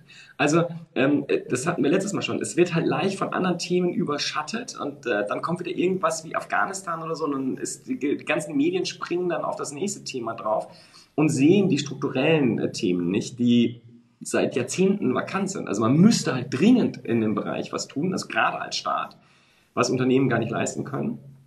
Aber ja. ähm, man erkennt die Relevanz nicht als ausreichend hoch genug an und dann passiert halt nichts. Und das ist, äh, das ist das Problem. Und deshalb fand ich das jetzt so gut, dass hier von kompetenter Seite sehr konkret auch wirklich zum Teil ja Sachen, die du wirklich auch einfach sofort umsetzen könntest, wo man jetzt eigentlich auch nicht lange diskutieren müsste und wo es auch kein, zumindest für mich kein plausibles Argument gibt, zu sagen, nee, das machen wir aber nicht.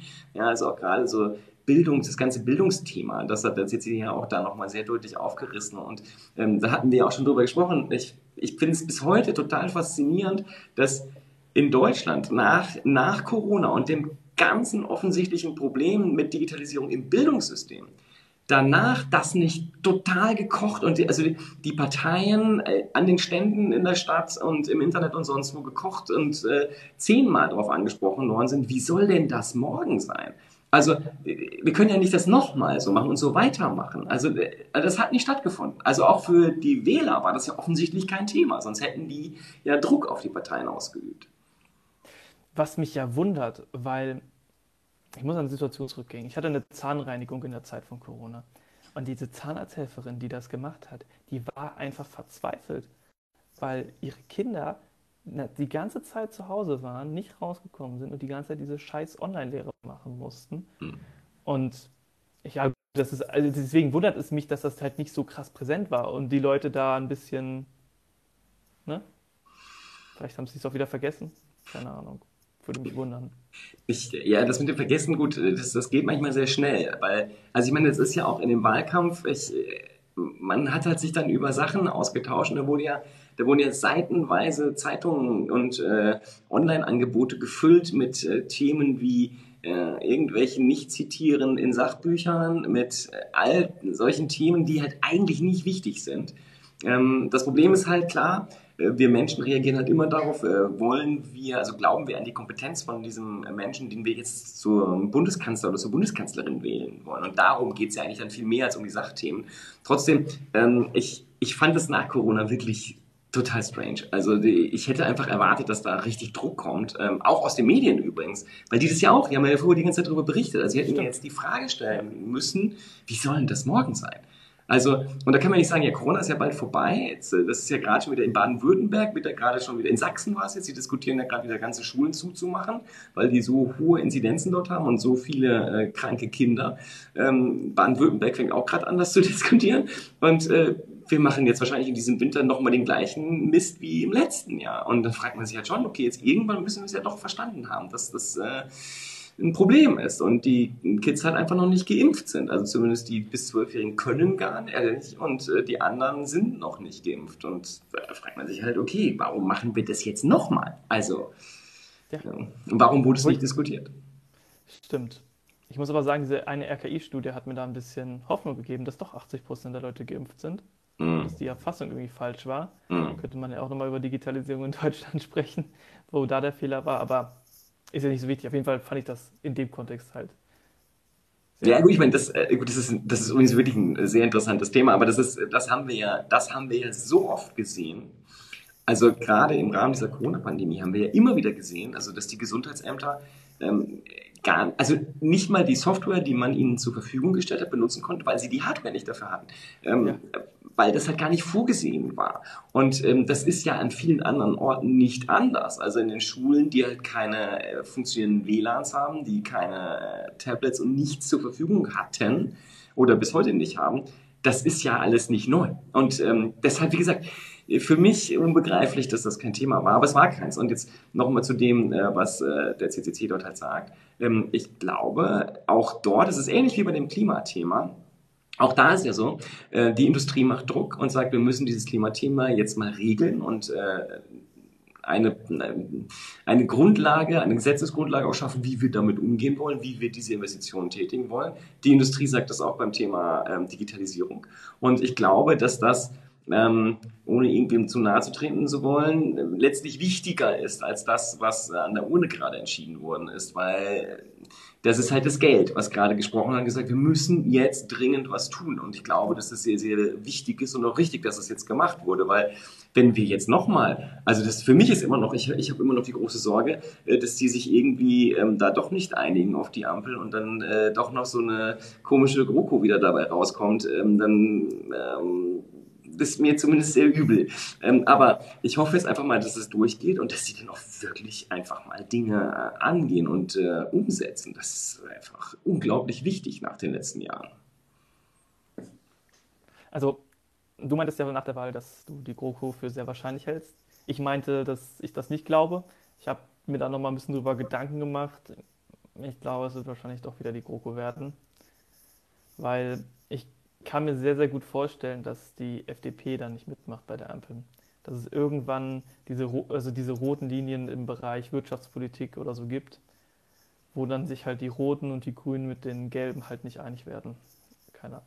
Also ich, ich glaube auch, dass es noch nicht in, in, in, in ähm, äh, feuchten Tüchern alles ist. Das Thema ist noch nicht durch. Also, Aber lieber Ampel als. Ne? Also, wenn wir nochmal, also jetzt dann Rot-Schwarz bekommen, ähm, also gerade hier in dem Bereich, über den wir hier reden, da werden wir dann ähm, mehr Staatstrojaner. Da, da hast du ja dein Video, das fand ich auch ganz spannend. Das kannst du gleich mal was erzählen. Das, äh, aber also ich glaube, dass eine, eine Ampel auf jeden Fall mal ein bisschen frischen Wind reinbringen könnte. Und ähm, da ist dann zumindest die Hoffnung, die stirbt ja bekanntlich zuletzt, dass wir vielleicht in beiden Bereichen, Klima, aber auch Digitalisierung, dann mal Schritte nach vorne kommen und Dinge wirklich ins Leben umgesetzt werden und nicht nur diskutiert werden. Also, wenn wir mal ehrlich, das sind halt wirklich die beiden meiner Meinung nach relevantesten Themen für das nächste Jahrzehnt und darüber hinaus. Wenn wir die nicht hinbekommen in den nächsten, sage ich mal, zwei Legislaturperioden, können wir auch. Schwierig. Ja, schwierig. Also ich, habe noch eins, also ein Thema, was, das war ja auch, äh, gut, es ja. ist jetzt auch vorbei, ist Geschichte mittlerweile, aber Europa, also Außenpolitik hatten wir auch schon, das wurde ja auch nicht besprochen. Also auch so ein Thema, was genau. so unfassbar wichtig ist. Auch das also ich meine, das sieht man jetzt gerade wieder in Polen. Also wir müssen dort auch wieder Bewegung reinbringen in den ganzen Prozess, weil wir Sachen nicht alleine lösen können hier in Deutschland. Also das Thema Digitalisierung und das Thema Klima, ähm, das lässt sich nicht ohne die anderen Europäer lösen, weil wir halt 70 Prozent unserer Waren ins EU-Ausland exportieren. Das sind halt die Jungs, die unsere Produkte und Dienstleistungen kaufen. Also das müssen wir mit denen zusammen machen und äh, auch nur dann können wir es in Richtung auf China und die USA irgendwie sauber nach außen vertreten. Also da muss jetzt was passieren. Und ich hoffe einfach, dass wir nicht nochmal vier Jahre Stillstand ähm, herbeigewählt haben. Und was eine GroKo heißen würde. Also auch dadurch dass, dadurch, dass das Machtverhältnis halt so identisch ist. Ich meine, wie viel sind die auseinander? Anderthalb Prozentpunkte? Da gibt es keine klare Richtung von einer Partei, sondern ja. wieder eine Handvoll Kompromisse. Und wahrscheinlich Staatstrojaner.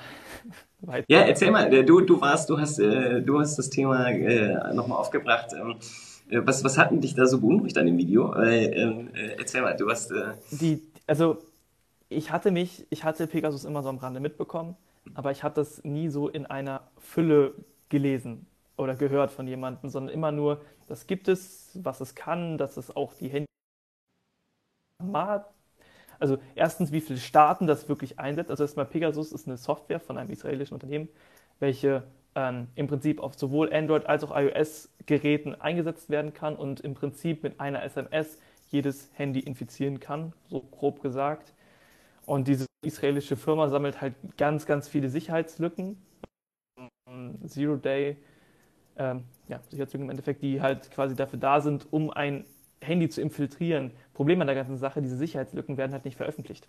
Apple kann die nicht fixen, weil sie sie nicht kennen, sondern nur diese Firma und die kann die im Endeffekt ausnutzen. Problem an der Sache, Kriminelle können die ebenfalls ausnutzen, obwohl ich diese Firma eigentlich auch als kriminell bezeichnen würde mit dem, was sie tun. Auf jeden Fall, ich fand das halt wirklich in der konsequenten, wirklich wie viele Staaten das benutzen, auch, dass da halt nachweislich Leute durch diese App gefoltert und umgebracht wurden. Das fand ich, hatte ich so nicht.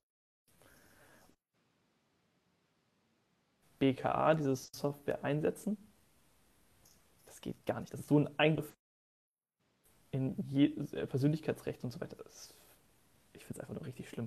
Ja, vor allem ist es ja, es ist ja jetzt nicht nur das BKA, jetzt ist ja auch noch bekannt, dass der BND es ja auch nutzt. Ja? ja. Also jetzt haben wir, jetzt haben wir die Bundespolizei, wir haben den, den Nachrichtendienst und ich meine, das war ja auch klar, wenn man den Quatsch einkauft äh, auf Bundesebene, dann, äh, ich meine, die sprechen ja vermutlich ab und zu mal miteinander. Ich vermute, dass es da so äh, gewisse äh, Überschneidungen gibt im Personal, wo man sich halt austauscht und dann äh, guckt, was ähm, man halt so im Bereich Digitalisierung macht. Und äh, da geben wir ja auch gerne und viel Geld aus. Ja? Also mehr Überwachung, äh, da wird halt investiert, in, in Neuland auch. Ähm, und ich, ich habe halt nur das ungute Gefühl, halt, dass die nicht überreißen, welche Konsequenzen das hat. Und ich glaube, dass auch die, die meisten Leute sich nicht ausreichend damit beschäftigen, dass es sie auch persönlich betrifft, weil ich finde, in dieser ganzen Situation ist für mich das Absurdeste immer wieder, dass ja, die Sicherheitsdienste oder das Bundeskriminalamt, wo man ja sagt, okay, die sorgen ja dafür, dass wir mehr Sicherheit haben, dafür sorgen, dass wir mehr Unsicherheit haben. Und das ist so absurd. Und äh, wenn man das sagt, dann, äh, also zumindest mir geht's so, wenn ich das im Freundeskreis erzähle, sagen die, nee, das ist ja Quatsch. Äh, die hacken sich dann ja da rein. Und dann frage ich ja, wie hacken die sich denn da rein? Ja, also wie kriegen die das denn hin? Ja, und dann du musst den Leuten wirklich jetzt mal erklären, dass das ja nicht irgendwie, dass die die Fähigkeit haben, jetzt sozusagen das Betriebssystem zu korrumpieren, sondern dass das Betriebssystem halt einen Fehler hat und sie den Fehler entdeckt haben und dann glauben, dass alle anderen zu dumm sind, den zu entdecken. Das ist ja die Hoffnung, dass sie den dann ausnutzen können und die anderen nicht. Und da fragt man sich halt wirklich, wie man äh, als Sicherheitsdienst das tatsächlich zulassen kann, anstatt sofort zu Apple zu rennen zu sagen und zu Google, hier, ihr habt da ein fettes Problem, das müsst ihr dringend zumachen, weil sonst kann jeder, ob jetzt ein kleiner Krimineller oder die genau. Chinesen oder wer auch immer, einfach bei euren ganzen Leuten auf die Telefone gucken. Und dann sagen, hier, das muss sofort aufhören. Und das wäre für mich die Aufgabe des Sicherheitsdienstes. Ähm, die machen das Gegenteil. Und das ist halt, wie gesagt, so absurd, äh, dass man das fast keinem erzählen kann und dass der nicht den Kopf schüttelt und sagt, das ist Quatsch. Und das, das, das, was sehr beunruhigend ist, es ist ja nicht so, dass die eine Sicherheitslücke gefunden haben, mit dem die jetzt dann Root-Zugriff auf die Geräte bekommen. Die haben ein ganzes Arsenal an Sicherheitslücken.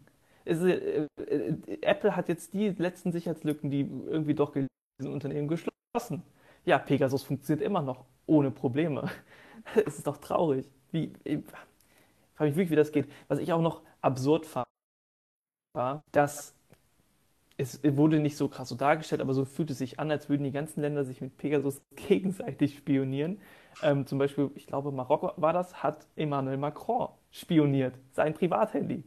Ähm, dazu muss man halt sagen, dass Frankreich halt diese Software nicht eingekauft hatte, sondern ich glaube, ja, Marokko zum Beispiel, Deutschland, Polen, glaube ich auch. Es sind, es sind eine ganze Menge, ich glaube, ich glaube 67 Länder. Also 67 Länder nutzen Pegasus ja. Software. Also das ist zumindest das, was bekannt ist.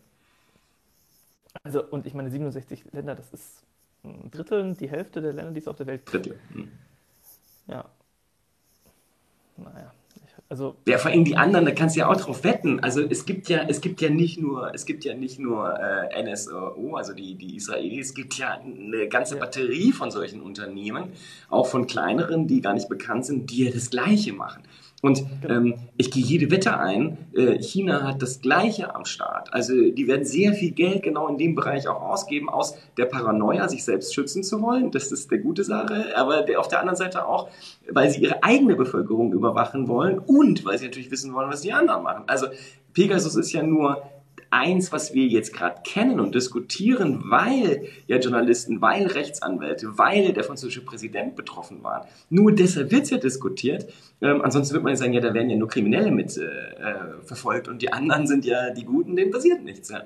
Und wie gesagt, unterm Strich ist immer wieder, immer wenn ein Geheimdienst oder ein Sicherheitsdienst das weiß, also wo Lücken bestehen und diese Lücken mit Absicht offen lässt, macht er ja nichts in der Welt sicherer, sondern er macht einfach für alle die Welt unsicherer. Genau. Und ähm, man kann es nicht oft genug sagen und es muss einfach dringend aufhören, meines Erachtens. Also das geht gar nicht. Auch eigentlich zum Beispiel Israel als Staat müsste halt eigentlich zu NSO gehen und sagen, hier, ähm, mir egal, was ihr da macht, liefert diese Informationen jetzt an Apple und an, an Google, dass die diese Probleme lösen, weil ich habe ja auch so ein äh, iOS-Telefon oder ein Android-Telefon und ich will das auf meinem Telefon bitte auch nicht haben. Ja, also das äh, ist ja reiner Selbstschutz eigentlich. Ja, das halt passieren, dass ein Staat, der dieses Pegasus eingekauft hat, den israelischen Staatspräsidenten ausspioniert. Also und vermutlich ist das so. Also vermutlich wird es irgendeine andere Software geben von irgendeinem anderen Land oder von irgendeinem anderen Unternehmen, ja, das von irgendeinem anderen Land natürlich die gleiche Lücke aus, ausnutzt. Natürlich. Weil ich glaube mal, so blöd sind ja die Jungs jetzt bei, bei Apple und äh, Google und Microsoft und wer auch immer noch Betriebssysteme herstellt, ja auch nicht. Die versuchen ja auch diese Fehler zu finden und dann die, die ganzen Lücken zu schließen. Aber Ganz offensichtlich gibt es davon sehr viele und ganz offensichtlich gibt es Unternehmen, die sie kennen. Und äh, das sollte halt geschlossen sein und das konsequent auszunutzen und dann auch noch ein Staat, der hergeht, auch ein demokratischer Staat wie Deutschland oder andere in Europa, die das einsetzen und diese Software einkauft, also das finanziert. Das geht halt gar nicht, das dürfte nicht erlaubt sein. Und dass ein deutscher ein BK oder ein BND die Software dann benutzt, das dürfte noch viel weniger erlaubt sein. Ja. Was ich daran auch so krass fand, das wurde auch in diesem Video gesagt, dass das ja auch eine Symbolwirkung hat. Deutschland benutzt sowas. Der demokratische Musterstaat Deutschland benutzt so eine Software, mit der theoretisch jeder Bürger ohne große Probleme und großen Aufwand ausspielen werden kann. Ja gut, dann kann ich kleiner Unrechtsstaat das doch auch ohne Probleme machen. Ich bin doch äh, moralisch auf der gleichen Ebene wie Deutschland. Dann bin ich doch eigentlich ein Guter. Ich will doch nur die Sicherheit für meine Bürger sorgen. Nein, machst du nicht. Also, also ich finde das einfach, ich finde, also klar, irgendwie, man muss Kriminelle in irgendeiner Art und Weise natürlich das Handwerk legen, darüber müssen wir nicht sprechen, aber nicht so.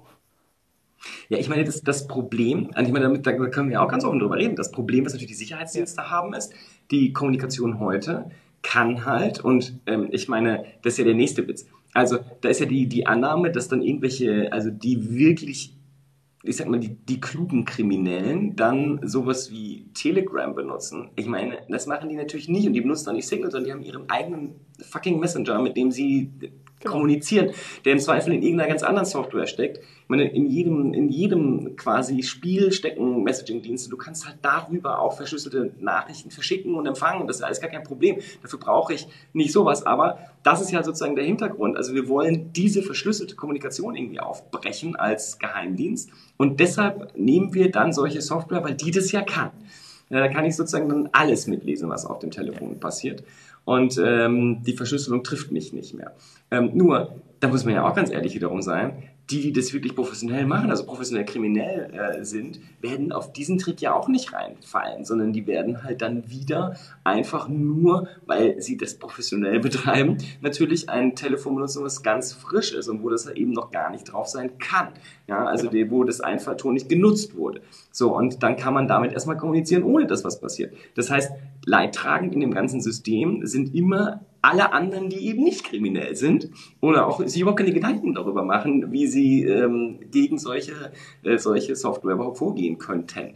Ja, ähm, und das, wie gesagt, also ich, ich, ich sehe einfach nur eine einzige gute Sache, die man machen kann. Und äh, das ist das, was du gerade meinst und das ist auch die, die äh, Außenwirkung. Gerade echte Demokratien müssten halt sagen, das ahnden wir, das verbieten wir und natürlich dürfen unsere Jungs das auch nicht einsetzen. Und ganz im Gegenteil, wir kaufen die Software zwar ein, aber helfen dann, äh, so gut es geht, äh, weil vermutlich kann man ja über die Software auch irgendwie herausfinden, wie das funktioniert und helfen allen anderen, das einzudämmen, also den Betriebssystemanbietern zum Beispiel oder Softwareanbietern. Also das wäre, wie gesagt, meines Erachtens die Aufgabe von einem Sicherheitsdienst in dem ganzen Kontext. Das wäre auf jeden Fall äh, wünschenswert. Dann würde er nämlich Sicherheit schaffen. Ähm, und im Endeffekt, also wie du sagst, Kriminelle sind nicht blöd. Das war auch das, was wir vorhin mit dem ähm, Server, der abgefackelt ist, angerissen haben. Die nutzen halt ihre eigenen verschlüsselten Messaging-Dienste. Übrigens, vielleicht hier nochmal als Kontext: Telegram ist nicht zu Ende verschlüsselt. Also für die Zuschauer, den sollte man, also wenn man Krimineller ist, tunlichst meiden. Deswegen finde ich das auch so ironisch, dass die ganzen Schwurbler Telegram benutzen und den so als sichere Alternative darstellen. WhatsApp ist von der Verschlüsselung sicherer als Telegram. Also ja. per Default. Ja, vor allem, ich meine, also der, der Witz ist, äh, Telegram kann man Ende zu Ende Verschlüsselung äh, benutzen, ja. aber das Problem ist nicht wirklich. Also das Problem ist, ähm, dass du immer noch als die Serverbetreiber immer noch Zugriff haben an, an am Ende des Tages kein sicherer Messaging-Dienst. Und ich finde es auch total witzig, dass äh, wer das dann alles nutzt und als sichere äh, Welt bezeichnet, schon äh, interessant. Das Einzige, was die Schwurbler natürlich in Telegram mögen, ist, dass Telegram halt überhaupt keine Content Moderation vornimmt. Zumindest noch nicht. Wobei das fängt ja, glaube ich, gerade an, weil ähm, dadurch, dass Telegram immer mehr Druck bekommt von äh, Google und Apple, die wiederum Druck bekommen von allerlei Regierungen, dass sie Telegram dort nicht sehen wollen, wird das mit der Content Moderation vermutlich früher oder später auf Telegram auch funktionieren. Hoffen wir es mal. Was ich halt auch so wirklich krass fand an ähm, Pegasus, ich glaube, das ist auch eine Sache, die ist in der Öffentlichkeit auch nicht so krass da. Die knacken ja keine Verschlüsselung, sondern die holen sich auf einem Handy Root-Zugriff. Das heißt im Endeffekt, die haben auf diesem Telefon mehr Rechte als du als Nutzer. Du als Nutzer, also Root ist unter ähm, Linux-System, ähm, beziehungsweise unter Unix-System wichtigste User, den es gibt, quasi der Administrator. Und wenn du den äh, quasi inne hast, kannst du halt alles machen. Da kannst du in jede App reingehen, du kannst hier alle Bilder angucken, du kannst jedes Telefonat mitschneiden, du kannst. Ähm, das Problem ist ja zum Beispiel bei einer App wie WhatsApp, die Daten werden zwar Ende zu Ende verschlüsselt gesendet, aber wenn ich mir sie angucke auf meinem Handy, sind sie ja nicht mehr verschlüsselt. Und dann kann eine Software, die quasi auf meinem Handy sitzt, die einfach ablesen. Und das finde ich halt so krass. Ja, wenn, während ich sie eintippe, während ich sie eintippe, ist sie ja, auch nicht genau. verschlüsselt. Ja, also. Ja. Das ist der ganze Hintergrund, ja. So einfach ist es, wenn man Zugriff auf äh, der ganz äh, untersten Ebene hat. Ja. ja. Gruselig. Ich, ich könnte aber vorstellen, also wenn ich das richtig im Kopf habe, dass auf jeden Fall die Grünen und die FDP dagegen sind, gegen die Staatstrojaner. Und vielleicht setzen die sich ja durch, wenn es doch zur Ampel kommt. Also bei der FDP weiß ich es, die sind dagegen. Bei den Grünen ist es so, die haben so ein ganz genau. komisches, indifferentes Bild, weil sie ich weiß, nicht mehr, ich weiß gar nicht mehr genau, wie rum es war, aber ich glaube, sie wollen, dass, dass, dass die Polizei soll es benutzen dürfen, die Geheimdienste aber nicht. Äh, das ist sozusagen äh, völlig absurd und nicht durchdacht. Also die müssen da mal eine klare Haltung dann zu einnehmen. Ähm, die SPD hat das ja alles unterschrieben und äh, mag das auch sehr gerne. Ja. Ähm, deshalb, wie gesagt, wenn wir nochmal äh, jetzt dann rot-schwarz bekommen würden, dann sehe ich trotzdem eine schwarz, weil dann kriegen wir nur noch mehr von dem Kram. Ja, weil die stehen ja darauf, weil sie glauben, dass sie damit die Bösen jagen können. Ähm, ja. Wenn man, über, so eine, hm? wenn man über die Kollateralschäden hinweg sitzt, äh, sieht, dann ist das vielleicht auch so. Da würde ich mir mal eine kleine Anfrage im Bundestag zu wünschen, wo genau das mal ausgewertet wird, wie effektiv so eine Software wirklich ist. Ja, vor allem Bundestag ist ja ein gutes Stichwort. Ja. Also der, der Bundestag, äh, wo, wo ähm, ja offensichtlich sehr wenig Sicherheit herrscht. Das ist ja eh doch der Witz an der ganzen Nummer. Gehackt von, von Russland und äh, ganz offensichtlich mit einfachsten Phishing-Methoden. Äh, äh ähm, da wäre es ja auch, auch da wäre es wichtig, dass, äh, dass auch Parlamentarier wirklich verstehen, was da passiert. Und ich, ich habe das ungute Gefühl, da sind wir wieder ganz am Anfang, das ist dann auch tatsächlich ein Kompetenzproblem, dass die Leute wirklich nicht wissen, äh, was da eigentlich stattfindet. Und dann natürlich auch keine sinnvollen Normen dagegen erlassen können.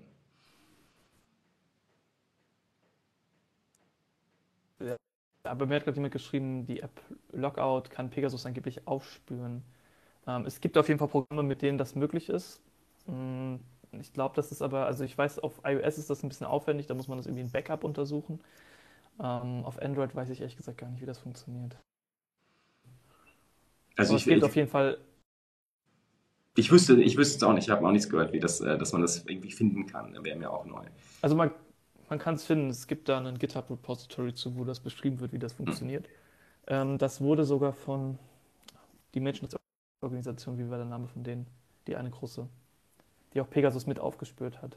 Ähm, ich komme da auch nicht drauf, das ärgert mich gerade. Ja, auf jeden Fall, die haben das mitentwickelt, äh. diese, diese Software.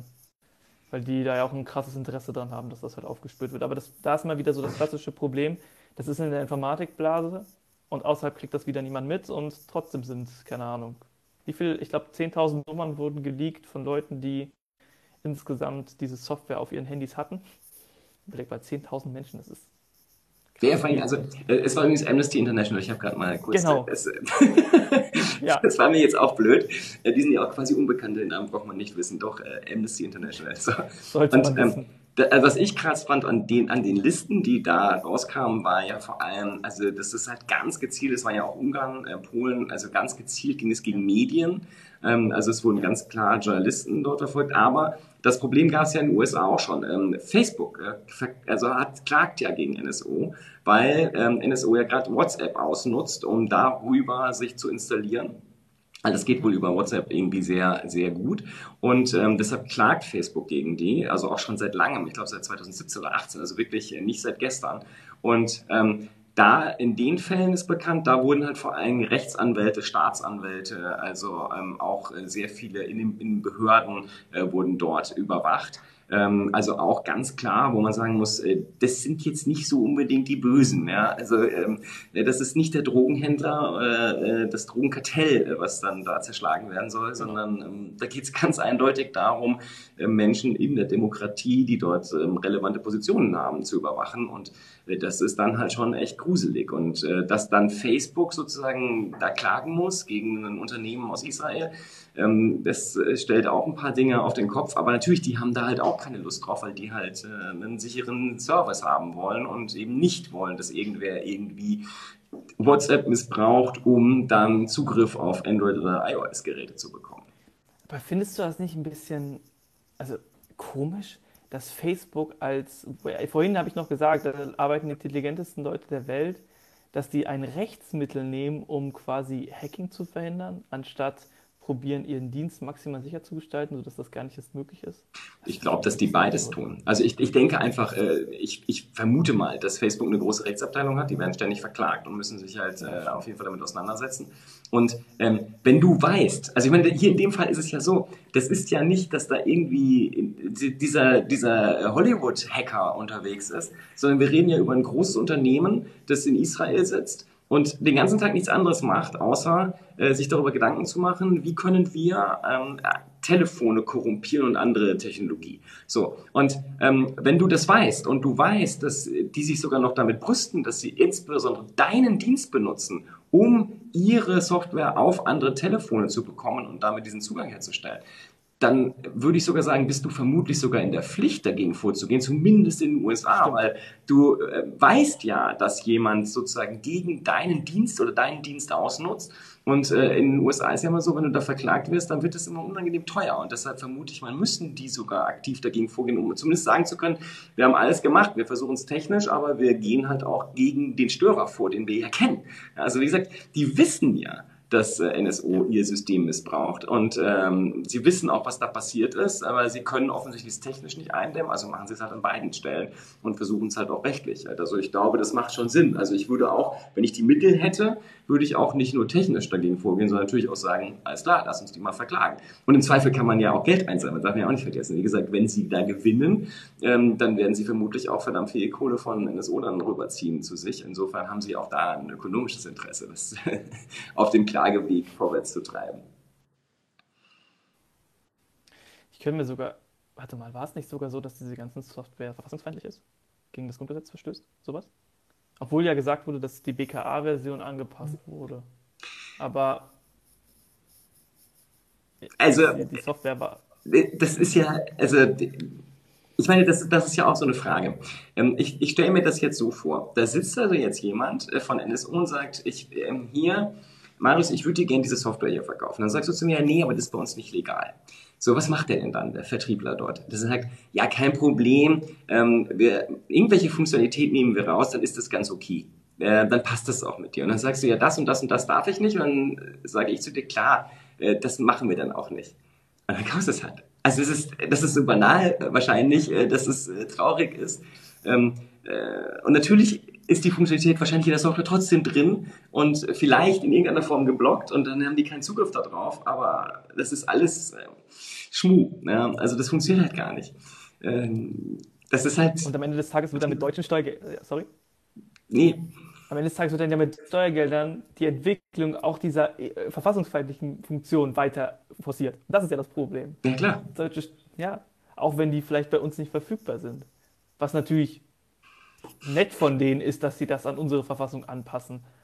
Ja, und, und wir haben halt die Situation, ähm, dass wir das also nicht nur finanzieren, sondern das hast du ja vorhin schon gesagt, dass wir halt auch noch das Image nach außen verkaufen. Naja, wenn du so ein Halbautokrat bist wie in Polen oder Ungarn, dann ist das schon ganz okay. Wenn Deutschland das macht, dürfen wir das ja auch. Und wenn du dann in Saudi-Arabien bist und mit Demokratie gar nichts am Hut hast, sagst du, naja, wenn Deutschland das macht, dann können wir das ja wohl erst recht machen. Also das ist ja eine gute Software. Wir jagen damit ja nur die bösen Terroristen oder irgendwen, äh, den man gerade so insgesamt äh, nicht mag. Also wie gesagt, das ist, äh, das ist völlig recht. Also das, der, der alleine schon aus diesem Imagegrund, also der dann abstrahlt auf die anderen, müssten wir halt sagen, das ist bei uns illegal und wir benutzen das natürlich auch nicht. Und alles, was wir darüber wissen, geben wir an die, denen es hilft, die, die ähm, Löcher in ihrer Software zu schließen. Ja, also das wäre mein Wunsch an die ganze Situation. Ja, und genauso müsste es ja auch eigentlich sein. Also gerade wenn man sich anguckt, ähm, wenn man in einem Unternehmen eine Sicherheitslücke hat oder gehackt wurde, dann muss man das innerhalb von kürzester Zeit zum BSI melden. Du bist verpflichtet, Sicherheitslücken oder Hacks an ein Bundesministerium zu melden, damit die davon wissen.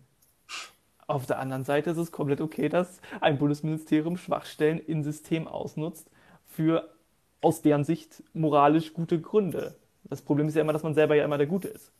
Im ja. Zweifel. Wie gesagt, ich, ich komme da immer, wenn ich, wenn ich irgendwas dazu lese oder darüber nachdenke, komme ich immer irgendwann zu dem Punkt, dass das völlig absurd ist. Also, dass es äh, absolut unlogisch und absolut kontraproduktiv ist und auf gar keinen Fall passieren dürfte.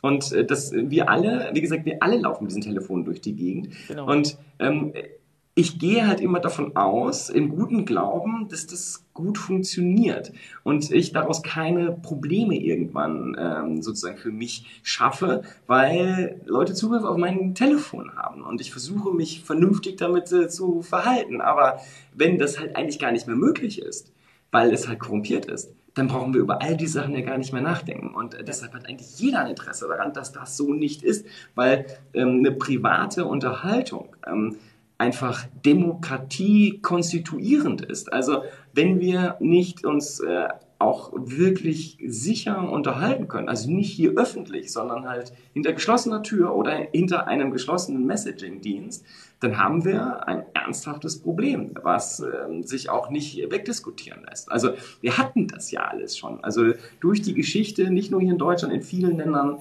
ähm, das war halt ein Problem. Wenn Menschen sich nicht sicher fühlen, dann kommunizieren sie anders und das ist ähm, für Demokratien nicht besonders zuträglich. Ich meine, reicht ja, dass wir in den letzten Jahrhundert zwei Unrechtsstaaten auf deutschem Boden hatten. Ne? Müssen wir uns nicht daran wieder ein Vorbild nehmen. Ja, vor allem, wie gesagt, das noch proliferieren in irgendeiner Form und das Zeug äh, ja. finanzieren und ähm, anderen Leuten gute Gründe zu geben, warum sie es auch benutzen sollen. Aber gut, ich glaube, ich glaube, ich, wie gesagt, ich, ich würde, es würde mir da wünschen, dass man das wirklich, das müsste mal tatsächlich mal richtig breit diskutiert werden ähm, äh, und nicht nur in Anführungsstrichen im Bundestag. Es müssten halt auch gerade die klassischen Medien mal aufgreifen und wirklich ja. Ganz einfach Sendung mit der Maus mäßig den Menschen erklären, was dort passiert und wie absurd die Situation ist und dass das überhaupt keinen guten Grund gibt, das zu tun. Und äh, dann würde sich da vermutlich auch was ändern, weil die Leute das dann nicht haben wollen würden und auch nicht akzeptieren würden, dass äh, Sicherheitsdienste Unsicherheit schaffen. Für alle. Und vor, und vor allem auch das, was du vorhin meintest, diesen Zusammenhang zwischen, es gibt die Sicherheitslücke, sie wird geheim gehalten und theoretisch jeder andere, der das gleiche Know-how hat, kann diese Sicherheitslücke ausnutzen. Dass dieses Verständnis halt in der Öffentlichkeit da ist und dass, genau, dass das eines der vielen Probleme ist, die damit einhergehen. Und wie gesagt, es ist ja auch, das ist ja die, die, die brutale Naivität, äh, zu glauben, dass man selbst schlauer ist als alle anderen und dass nur man selbst das dann nutzt und dass man ja selbst auch immer gut ist. Das unterstellt ja auch so Sachen, dass, deshalb ist das ja auch jetzt so hochgekocht mit, bei Amnesty International, weil es halt Ungarn, ähm, die halt auf einem Weg in eine Autokratie oder vielleicht auch Diktatur sind, ähm, da ist ein Staat benutzt, der halt eben weit davon weg ist und wo das auch sozusagen gut ins Bild passt. Und das muss man sich halt auch immer klar machen. Ähm, äh, Wahlen können Systeme verändern und dann hat man halt eben keine Demokratie mehr plötzlich, aber man hat eine Struktur geschaffen, in der die Guten, die dann eben nicht mehr die Guten sind, auf einmal die Tools haben, um äh, sämtliche Leute, die das so nicht wollen, ähm, zu überwachen und zu unterdrücken. Und das ist halt, das klingt immer so abstrakt, aber wir haben das hier direkt in der Nachbarschaft. Also man muss ja nicht so weit fahren, um sich das anzugucken. Ja, ja und das. Ähm, Ach, übrigens, das ist noch, das, ist, das wäre noch mein Lieblingsthema zum Abschluss. Ähm, okay. Hast du Netflix geguckt? Die Netflix-Serie, die du empfohlen hast, meinst du? The Billion Dollar Code. Ich habe sie heute auf Netflix vorgeschlagen gesehen, ich habe es aber nicht angeguckt. Okay. Also, aber erzähl mal, anschauen. Ich werde werd auch nichts erzählen. Wir, können, wir müssen uns irgendwann drüber unterhalten, wenn du es geschaut hast. Ähm, ich ärgere ja. mich immer, dass Kurzserien meist so geil sind und dann denkst du, fuck, warum ist das Ding jetzt so kurz und warum ist das nicht? Ich hätte jetzt gerne mehr. Andersrum, manchmal ist ja auch ganz gut, manchmal muss man die Geschichte auch abschließen. Also ähm, echt, echt sehenswert. Also äh, vielleicht für alle, die hier zuschauen, es geht einfach, wahrscheinlich mittlerweile wird es auch gut vorgeschlagen, glaube ich, auf Netflix, aber es geht. Das war um, mir ganz oben. Okay, es ist, es ist, das ist gut so, ähm, weil es ist wirklich es ist ein Stück Geschichte, deutsche Geschichte sogar. Und das Schlimme ist, ich kannte das auch nicht. Ähm, und das hat mich am meisten geärgert an der Serie, weil ähm, das spielt Anfang der 90er und Anfang der 90er entwickelt ein Unternehmen aus Deutschland, also es ist kein Unternehmen in dem äh, Zeitpunkt, aber sie entwickeln Google Earth. So.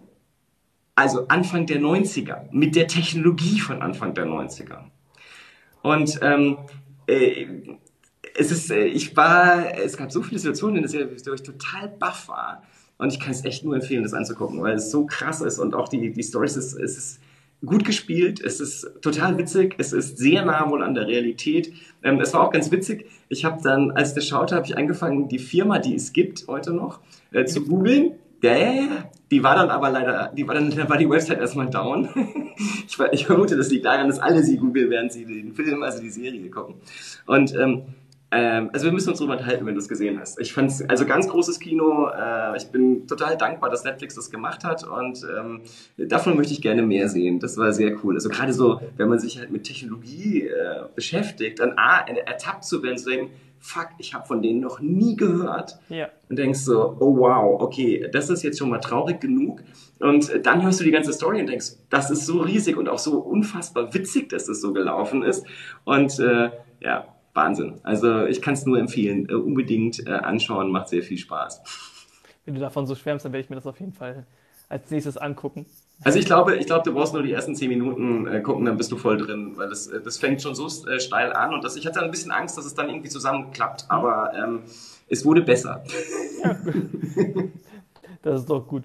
Ja, manchmal das, das, das wahre Leben, es schreibt dann ja doch die geilsten Geschichten. Also, genau. Es klingt wirklich, also wenn du auch den Trailer dann denkst, das klingt total unrealistisch und macht keinen Sinn, aber denk hinter so, okay, Dinge passieren manchmal. Aber die haben das mit, auch mit Satellitenfotos gemacht quasi? Die haben, also ähm, ich will nichts verraten. Okay. Schau es dir einfach an. Es, ich, ist, ich äh, es, ist, äh, es ist wirklich, wirklich spannend. Also ähm, ich kann es nur empfehlen, jedem angucken. Es ist ähm, mega, mega spannend. Und auch wirklich, also die Schauspieler sind mega, ähm, ganz viele, die ich nicht kannte, aber wirklich gut gespielt.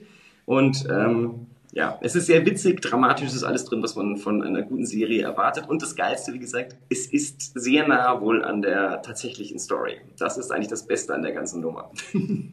ja, stimmt. Oft wird ja so ein bisschen noch was dazu gedichtet. Ja. Aber hier, man kann es auch nachlesen. Also, wie gesagt, deren Website war dann down auf jeden Fall. Also jetzt sind sie wieder da. Aber offensichtlich mussten die erstmal Kapazitäten äh, nachschieben. Was ja heutzutage kein Problem ist, dank ABS und Co. Ja, zumindest das geht schnell, ja. Ja. ja. Okay, dann ist es ja wieder ein bisschen. Wir sind jetzt wieder bei anderthalb Stunden quasi gewesen. Spielfilmlänge. Wir sind auch quasi äh, fast schon auf dem Weg zur Kurzserie. Stimmt, genau. Das hat jeweils wieder einmal sehr viel Spaß gemacht. Mir auf jeden Fall auch. Ähm, ich danke allen, die dabei waren, die uns zugehört haben. Tito, und ich vielen denke, lieben Dank. auf jeden Fall, wenn wir regelmäßiger machen in der Zukunft. Ich glaube auch. Also es gibt ja auch jede Woche so viel Neues. Wobei im Moment ist es schon spannend. Im Moment passieren sehr, sehr viele Sachen. Das ist sehr interessant. Also ist ja manchmal, dass es so, dass die Nachrichtenlage so ein bisschen schwammig ist, aber jetzt im Moment ist es wirklich große Dinge sind da unterwegs. Ich weiß auch schon, was nächste Woche, ähm, oder wenn wir das nächste Woche machen, nochmal, was ich ansprechen will als ein Thema, nämlich der digitale Euro. Oh ja. Was ich nicht so ganz verstehe, das ganze Projekt, aber genau. Ich glaube, das würde heute jetzt wirklich ein bisschen Rahmen Wir haben noch nie, das stimmt, wir haben noch nie richtig über Krypto gesprochen. Das ist, äh, und das ist ja auch so ein Thema, was im Moment total explodiert. Also ich sehe das, ich sehe das, ähm, äh, ich habe diesen, diesen äh, Metaverse-Account und der explodiert ja. im Moment. Das ist total krass. Also ähm, der, den habe ich seit 2007 Ja? Und ähm, der hat sich immer so langsam kontinuierlich äh, nach oben bewegt und jetzt macht er gerade so. Und ähm, da kulminieren halt auch gerade ganz viele Dinge. Also die, dieses Zusammengehen von Gaming, ähm, den ganzen Blockchain-NFT-Kram, also sozusagen als Backbone dafür, also für gerade die Finanzierung und die, die Bezahlsysteme. Und das Ganze mit dem aufgeladen mit dem Begriff halt Metaverse, der dann halt von Facebook, Epic und allen äh, durchs, äh, ja, durchs Dorf getrieben wird. Das ist eine auch krasse Gemengelage gerade. Ja. Ja und auch übrigens darum geht es in dieser Serie, witzigerweise. Also äh, ganz im Gegenteil. Ich, hab, ich werde eine Sequenz, die werde ich demnächst, äh, sobald das auf YouTube verfügbar ist, und das wird verfügbar sein, ähm, ähm, Leuten zu erklären, was das Metaverse sein kann, ist ja super schwer, wenn die sich gar nicht damit beschäftigt haben. Also wenn die auch so äh, mit Spielen nichts zu tun haben, Second Life an ihnen vorbeigegangen ist und so weiter. Aber das erklärt es perfekt. Und es erklärt auch sehr, also sehr, sehr eingängig, äh, was, was da passieren könnte in Zukunft. Also, ja, klingt auf jeden Fall spannend. Also, das, also Kryptos, Kryptos ist ein gutes Thema, ja. Ja, im Allgemeinen. Also es ist, es ist ja auch mega spannend. Ich meine, da passiert ja so viel. Obwohl ich wahrscheinlich einer der wenigen bin, der diesen ganzen NFT-Hype ein bisschen skeptisch gegenübersteht. Ich kann, den, ähm, ich kann den noch nicht so ganz hundertprozentig einschätzen. Also ich glaube, dass es kein Hype ist. Ich glaube, wenn man, also wenn man die Idee, also wenn man sagt, wir wollen eine totale Repräsentanz äh, dessen, was wir in der Realität ja. haben, ins Digitale, ähm, dann muss das, was dann an Digitalen geschaffen wird, ja irgendwie, also und zwar wirklich jedes blöde Pixel, muss ja irgendwie handelbar werden. Genau. Und wenn man es von der Seite betrachtet, dann machen NFTs richtig viel Sinn. Ähm, wenn man, wenn man das, wenn man die NFTs sozusagen nur als, nur in Anführungsstrichen als Kunst betrachtet, dann ist es vielleicht nur ein Hype. Aber wenn man es größer sieht, dann kann das sehr, sehr, sehr, sehr massiv sein. Aber mal ganz kurz auf die Kunst bezogen. Für mich ist halt Kunst immer etwas, wo ein Künstler etwas schafft und ähm, da eine Message hintersteckt, da eine Geschichte hintersteckt und so weiter. Und wenn sich jetzt alle fünf Minuten irgendwelche NFT-Projekte aus dem Boden schießen, wo irgendwelche Affen irgendwelche Sonnenbrillen aufhaben und das dann für hunderttausende US-Dollar verscherbelt wird, weil es einfach nur selten ist, natürlich wird das auch bei Panini-Card oder was auch immer ebenfalls gemacht, dann sehe ich da halt nicht diesen künstlerischen Aspekt hinter. Und deswegen finde ich das so ein bisschen, naja. Aber. Das ist, halt, das ist halt Qualität. Also es, ist halt, es gibt halt immer unterschiedliche Qualitätsstufen. Auch das darf man ja nicht vergessen. Ähm, also Kunst ist ja eh ein ganz, ganz ähm, kritisches Thema. Aber ähm, also ich, ich glaube, wie gesagt, äh, die, die grundsätzliche Idee, dass ja. man etwas, äh, was nur in Anführungsstrichen digital ist, dass man das einzigartig macht, ja, das ist ja das, was der NFT eigentlich macht. Also das ist, es ist ja ein absichtliches Einzigartig genau. machen. Ähm, das ist sinnvoll, äh, wenn man danach einen Markt hat, der das braucht. Und wenn wir halt sagen, wir werden eine sehr starke Virtualisierung haben, also eine komplett umfassende, äh, dann braucht man das. Und dann könnte das auf lange Sicht, ja, nicht kurzfristig, aber auf lange Sicht äh, sehr, sehr, sehr mächtig werden. Also, ich denke, dass das eine Technologie ist oder ein Konzept, was wir auf jeden Fall in der Zukunft immer weiter sehen werden. Also ein Use Case, den ich zum Beispiel komplett unterstütze, wo ich sagen würde, ja, das macht einfach nur Sinn, sind die Krypto-Domains, die man sich ja kaufen kann auf NFT. Unstoppable und so. Äh, Punkt Crypto zum Beispiel, glaube ich, oder? Ja, Punkt Crypto, Punkt, äh, ja, alle, alle möglichen Dinge. Dot X, äh, Dot X ist eigentlich Stimmt. das Schönste. Äh, ja. Damit kann man viel anfangen. Experience immer gut.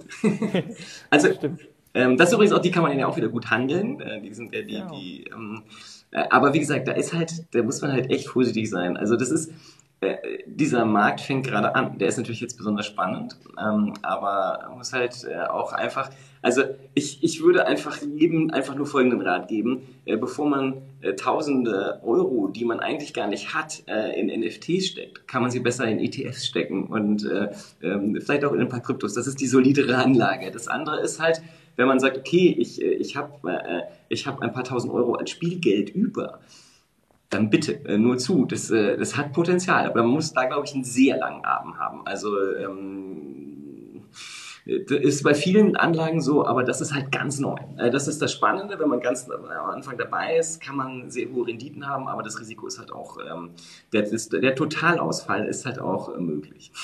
Ja, das stimmt. Vor ein paar Tagen ist ja eines dieser Projekte auch zusammengebrochen, weil der Gründer da mit 2,6 Millionen US-Dollar abgehauen ist passiert halt aktuell auch. Wie du ja sagst, es ist neu. Wobei das Witzige ist, was ich dazu gelesen habe, die, die da investiert haben, haben sich, organisieren sich aber gerade und wollen dieses Spiel tatsächlich trotzdem umsetzen. Also wir investieren Ach, gerade nochmal. Ja, ja, ja, das ist total spannend. Die wollen das wirklich unabhängig von dem Gründer jetzt trotzdem machen. Ja, also das ist, also das sind die coolen Dinge, die da passieren. Weil es geht halt letztlich eigentlich gar nicht um Geld oder um äh, Werte, sondern es geht halt auch äh, um Communities. Ja? Also das ist ja, ja. dieser ganze Gedanke der äh, DAOs. Äh, das, also ich glaube, wir haben ein, ein, mega geiles Thema fürs nächste Mal. Stimmt. okay. Und das nächste Mal, ähm, das, äh, das musst du mir jetzt versprechen, also du musst diese Serie anschauen, weil ich, mach das. ich, ich, ich, will, ich will lieben gerne mit dir über die Serie reden. Können wir gerne machen. Gucken wir dir an. Meinst du eh ist nur eine Kurzserie? Also ich glaube, ich glaube, ich bin mir sogar sehr, sehr sicher, dass dir das gut gefallen wird. Und das passt perfekt zu dem, worüber wir gerade gesprochen haben. Also äh, viele Dinge sind schon in den 90ern angedacht worden, witzigerweise. Was, was mal, also wenn jemand mal extrem langweilig ist, kann er auch mal gucken, wie lange es so die ganzen Domains schon gibt. Zum Beispiel von Facebook, PayPal, Google und so weiter. Da wird ein bisschen, also als ich das mal letztens gemacht habe, fand ich es krass, dass die einfach schon seit den 90ern die meisten existieren. Ja, ja. Also, ja. Ähm, ich bin ja bekanntermaßen alt. Also, ich habe ähm, in den 90er, also Anfang der 90er, also so, äh, ich war 94 richtig online und ich glaube, ja. 95, 96 habe ich die ersten Domains reserviert. Da hat das 150 Mark hat eine DE-Domain gekostet im Jahr. 150 D-Mark. Ich also, zahle 7 Euro aktuell für meine. Okay, dann zahlst du noch relativ viel sogar. Also, ähm, äh, die kann man ja auch für 4 Euro oder ich glaube 3 Euro irgendwas, da ist dann irgendwo die Schallgrenze noch unten, aber ähm, das war richtig teuer. Also, die damals dieses, äh, die Domains gegrabt haben, haben sehr viel Geld investiert. Natürlich auch teilweise sehr viel Geld damit verdient, weil ähm, die ja irgendwann wollten, die Leute, die dann gerne haben. Und äh, dann waren die plötzlich viel wert. Aber das hat zum Teil auch Jahre und Jahrzehnte gedauert, bis die dann Wert hatten. Und genau. das kann sehr wahrscheinlich äh, bei den Kryptodomains und den NFTs anderer Art, weil jetzt sind das auch nur NFTs, wenn man mal genauer ist eigentlich, ähm, kann das Gleiche passieren. Also das muss man halt wissen. Ähm, das sind halt Investments, die kann man tätigen, aber man muss halt wissen, ähm, dass man da im Zweifel einen ziemlichen Zeithorizont vor sich hat. Und halt aber auch im Zweifel mit Null rausgehen kann. Weil, ja gut. Das ist die andere Seite, ja. Am Ende des Tages steckt auf jeden Fall bei den NFTs, die aktuell gehypt werden, ja höchstens ein JPEG hinter. Als Wert. Um das Vertrauen des. Aber das, das, ist ja schon immerhin etwas. Ja, im Verhältnis. Ähm, Warren Buffett hat ja zu Kryptowährungen immer gesagt, das ist nichts, da steckt kein Wert hinter. Das existiert ja nicht wirklich. Ja. Kann man vertreten. Und heute, wie viel ist der Bitcoin aktuell wert? Wieder 60.000? Ich glaube, ja, wir sind, wir sind auf dem Weg dahin, ja. Ja. Aber ich meine, das ist ja, ist, aber jetzt ist Schluss. Ja, okay. Das Einzige, was ich noch dazu sage, das Interessante, das einzig Interessante wirklich an der ganzen Nummer mit dem Bitcoin ist, dass immer ja. wieder gesagt wird, er verbraucht ja so viel Strom. Und das Krasse ist, ähm, man muss sich einfach anschauen, wie viel Strom alleine die Produktion von Gold äh, verbraucht, also wie viel Energie verbraucht wird, um Gold zu produzieren, Neues. Das wird ja, ja. geschürft, das sind ja Riesenminen. Ähm, und das muss man einfach, das ist jetzt die, die, die Aufgabe für alle, die noch zuschauen, das mal zu googeln. Ähm, und wenn man das dann ins Verhältnis setzt, was der Bitcoin ähm, kostet an Strom, dann ist die Diskussion so lächerlich, äh, dass äh, man äh, ja, da lieber gar nicht drüber nachdenken möchte. Und wenn man andere Industrien nimmt, Stahl oder so, ja, ja, aber das ist ja, da steckt ja dann zumindest ein Wert hinter. Aber aus Stahl kann man wirklich was tun. Aus Gold auch nicht so viel. Ähm, steckt man in unseren Smartphones. Ja, aber das meiste geht immer noch äh, für äh, Schmuck drauf, der auch irgendwie, naja, oder es liegt irgendwo in Tresoren. Genau. Ähm, hat eigentlich auch keinen Wert, außer dass es relativ knapp ist. Ja. Wie NFTs. Oder Bitcoin Aber ist sogar unbeschränkt. Also sozusagen, nein, der ist total beschränkt. Es gibt nur 21 Millionen. Genau, und davon sind mindestens, man schätzt, drei oder vier Millionen schon verloren gegangen. Ja. Also die sind weg von denen, die wenigen, die es gibt. So, Schluss. Okay. Du, hat mir echt Spaß gemacht. Ja, Mario, super. Ich freue mich schon, äh, wir werden ein schönes Krypto, eine schöne Krypto-Talk-Runde kriegen. Das wird lustig. Da freue ich mich ja. drauf. Ich auch. Bis dann. Und Bis schönen dann. Abend noch. Viel Spaß mit der ja. Serie. Danke. Ciao. Ciao. Das war Eika TV frisch aus dem Netz. Unter eika.tv findet sich der Livestream auf YouTube. Via eika.media können weiterführende Links abgerufen werden. Und auf eika.digital gibt es eine Vielzahl von Kontaktmöglichkeiten.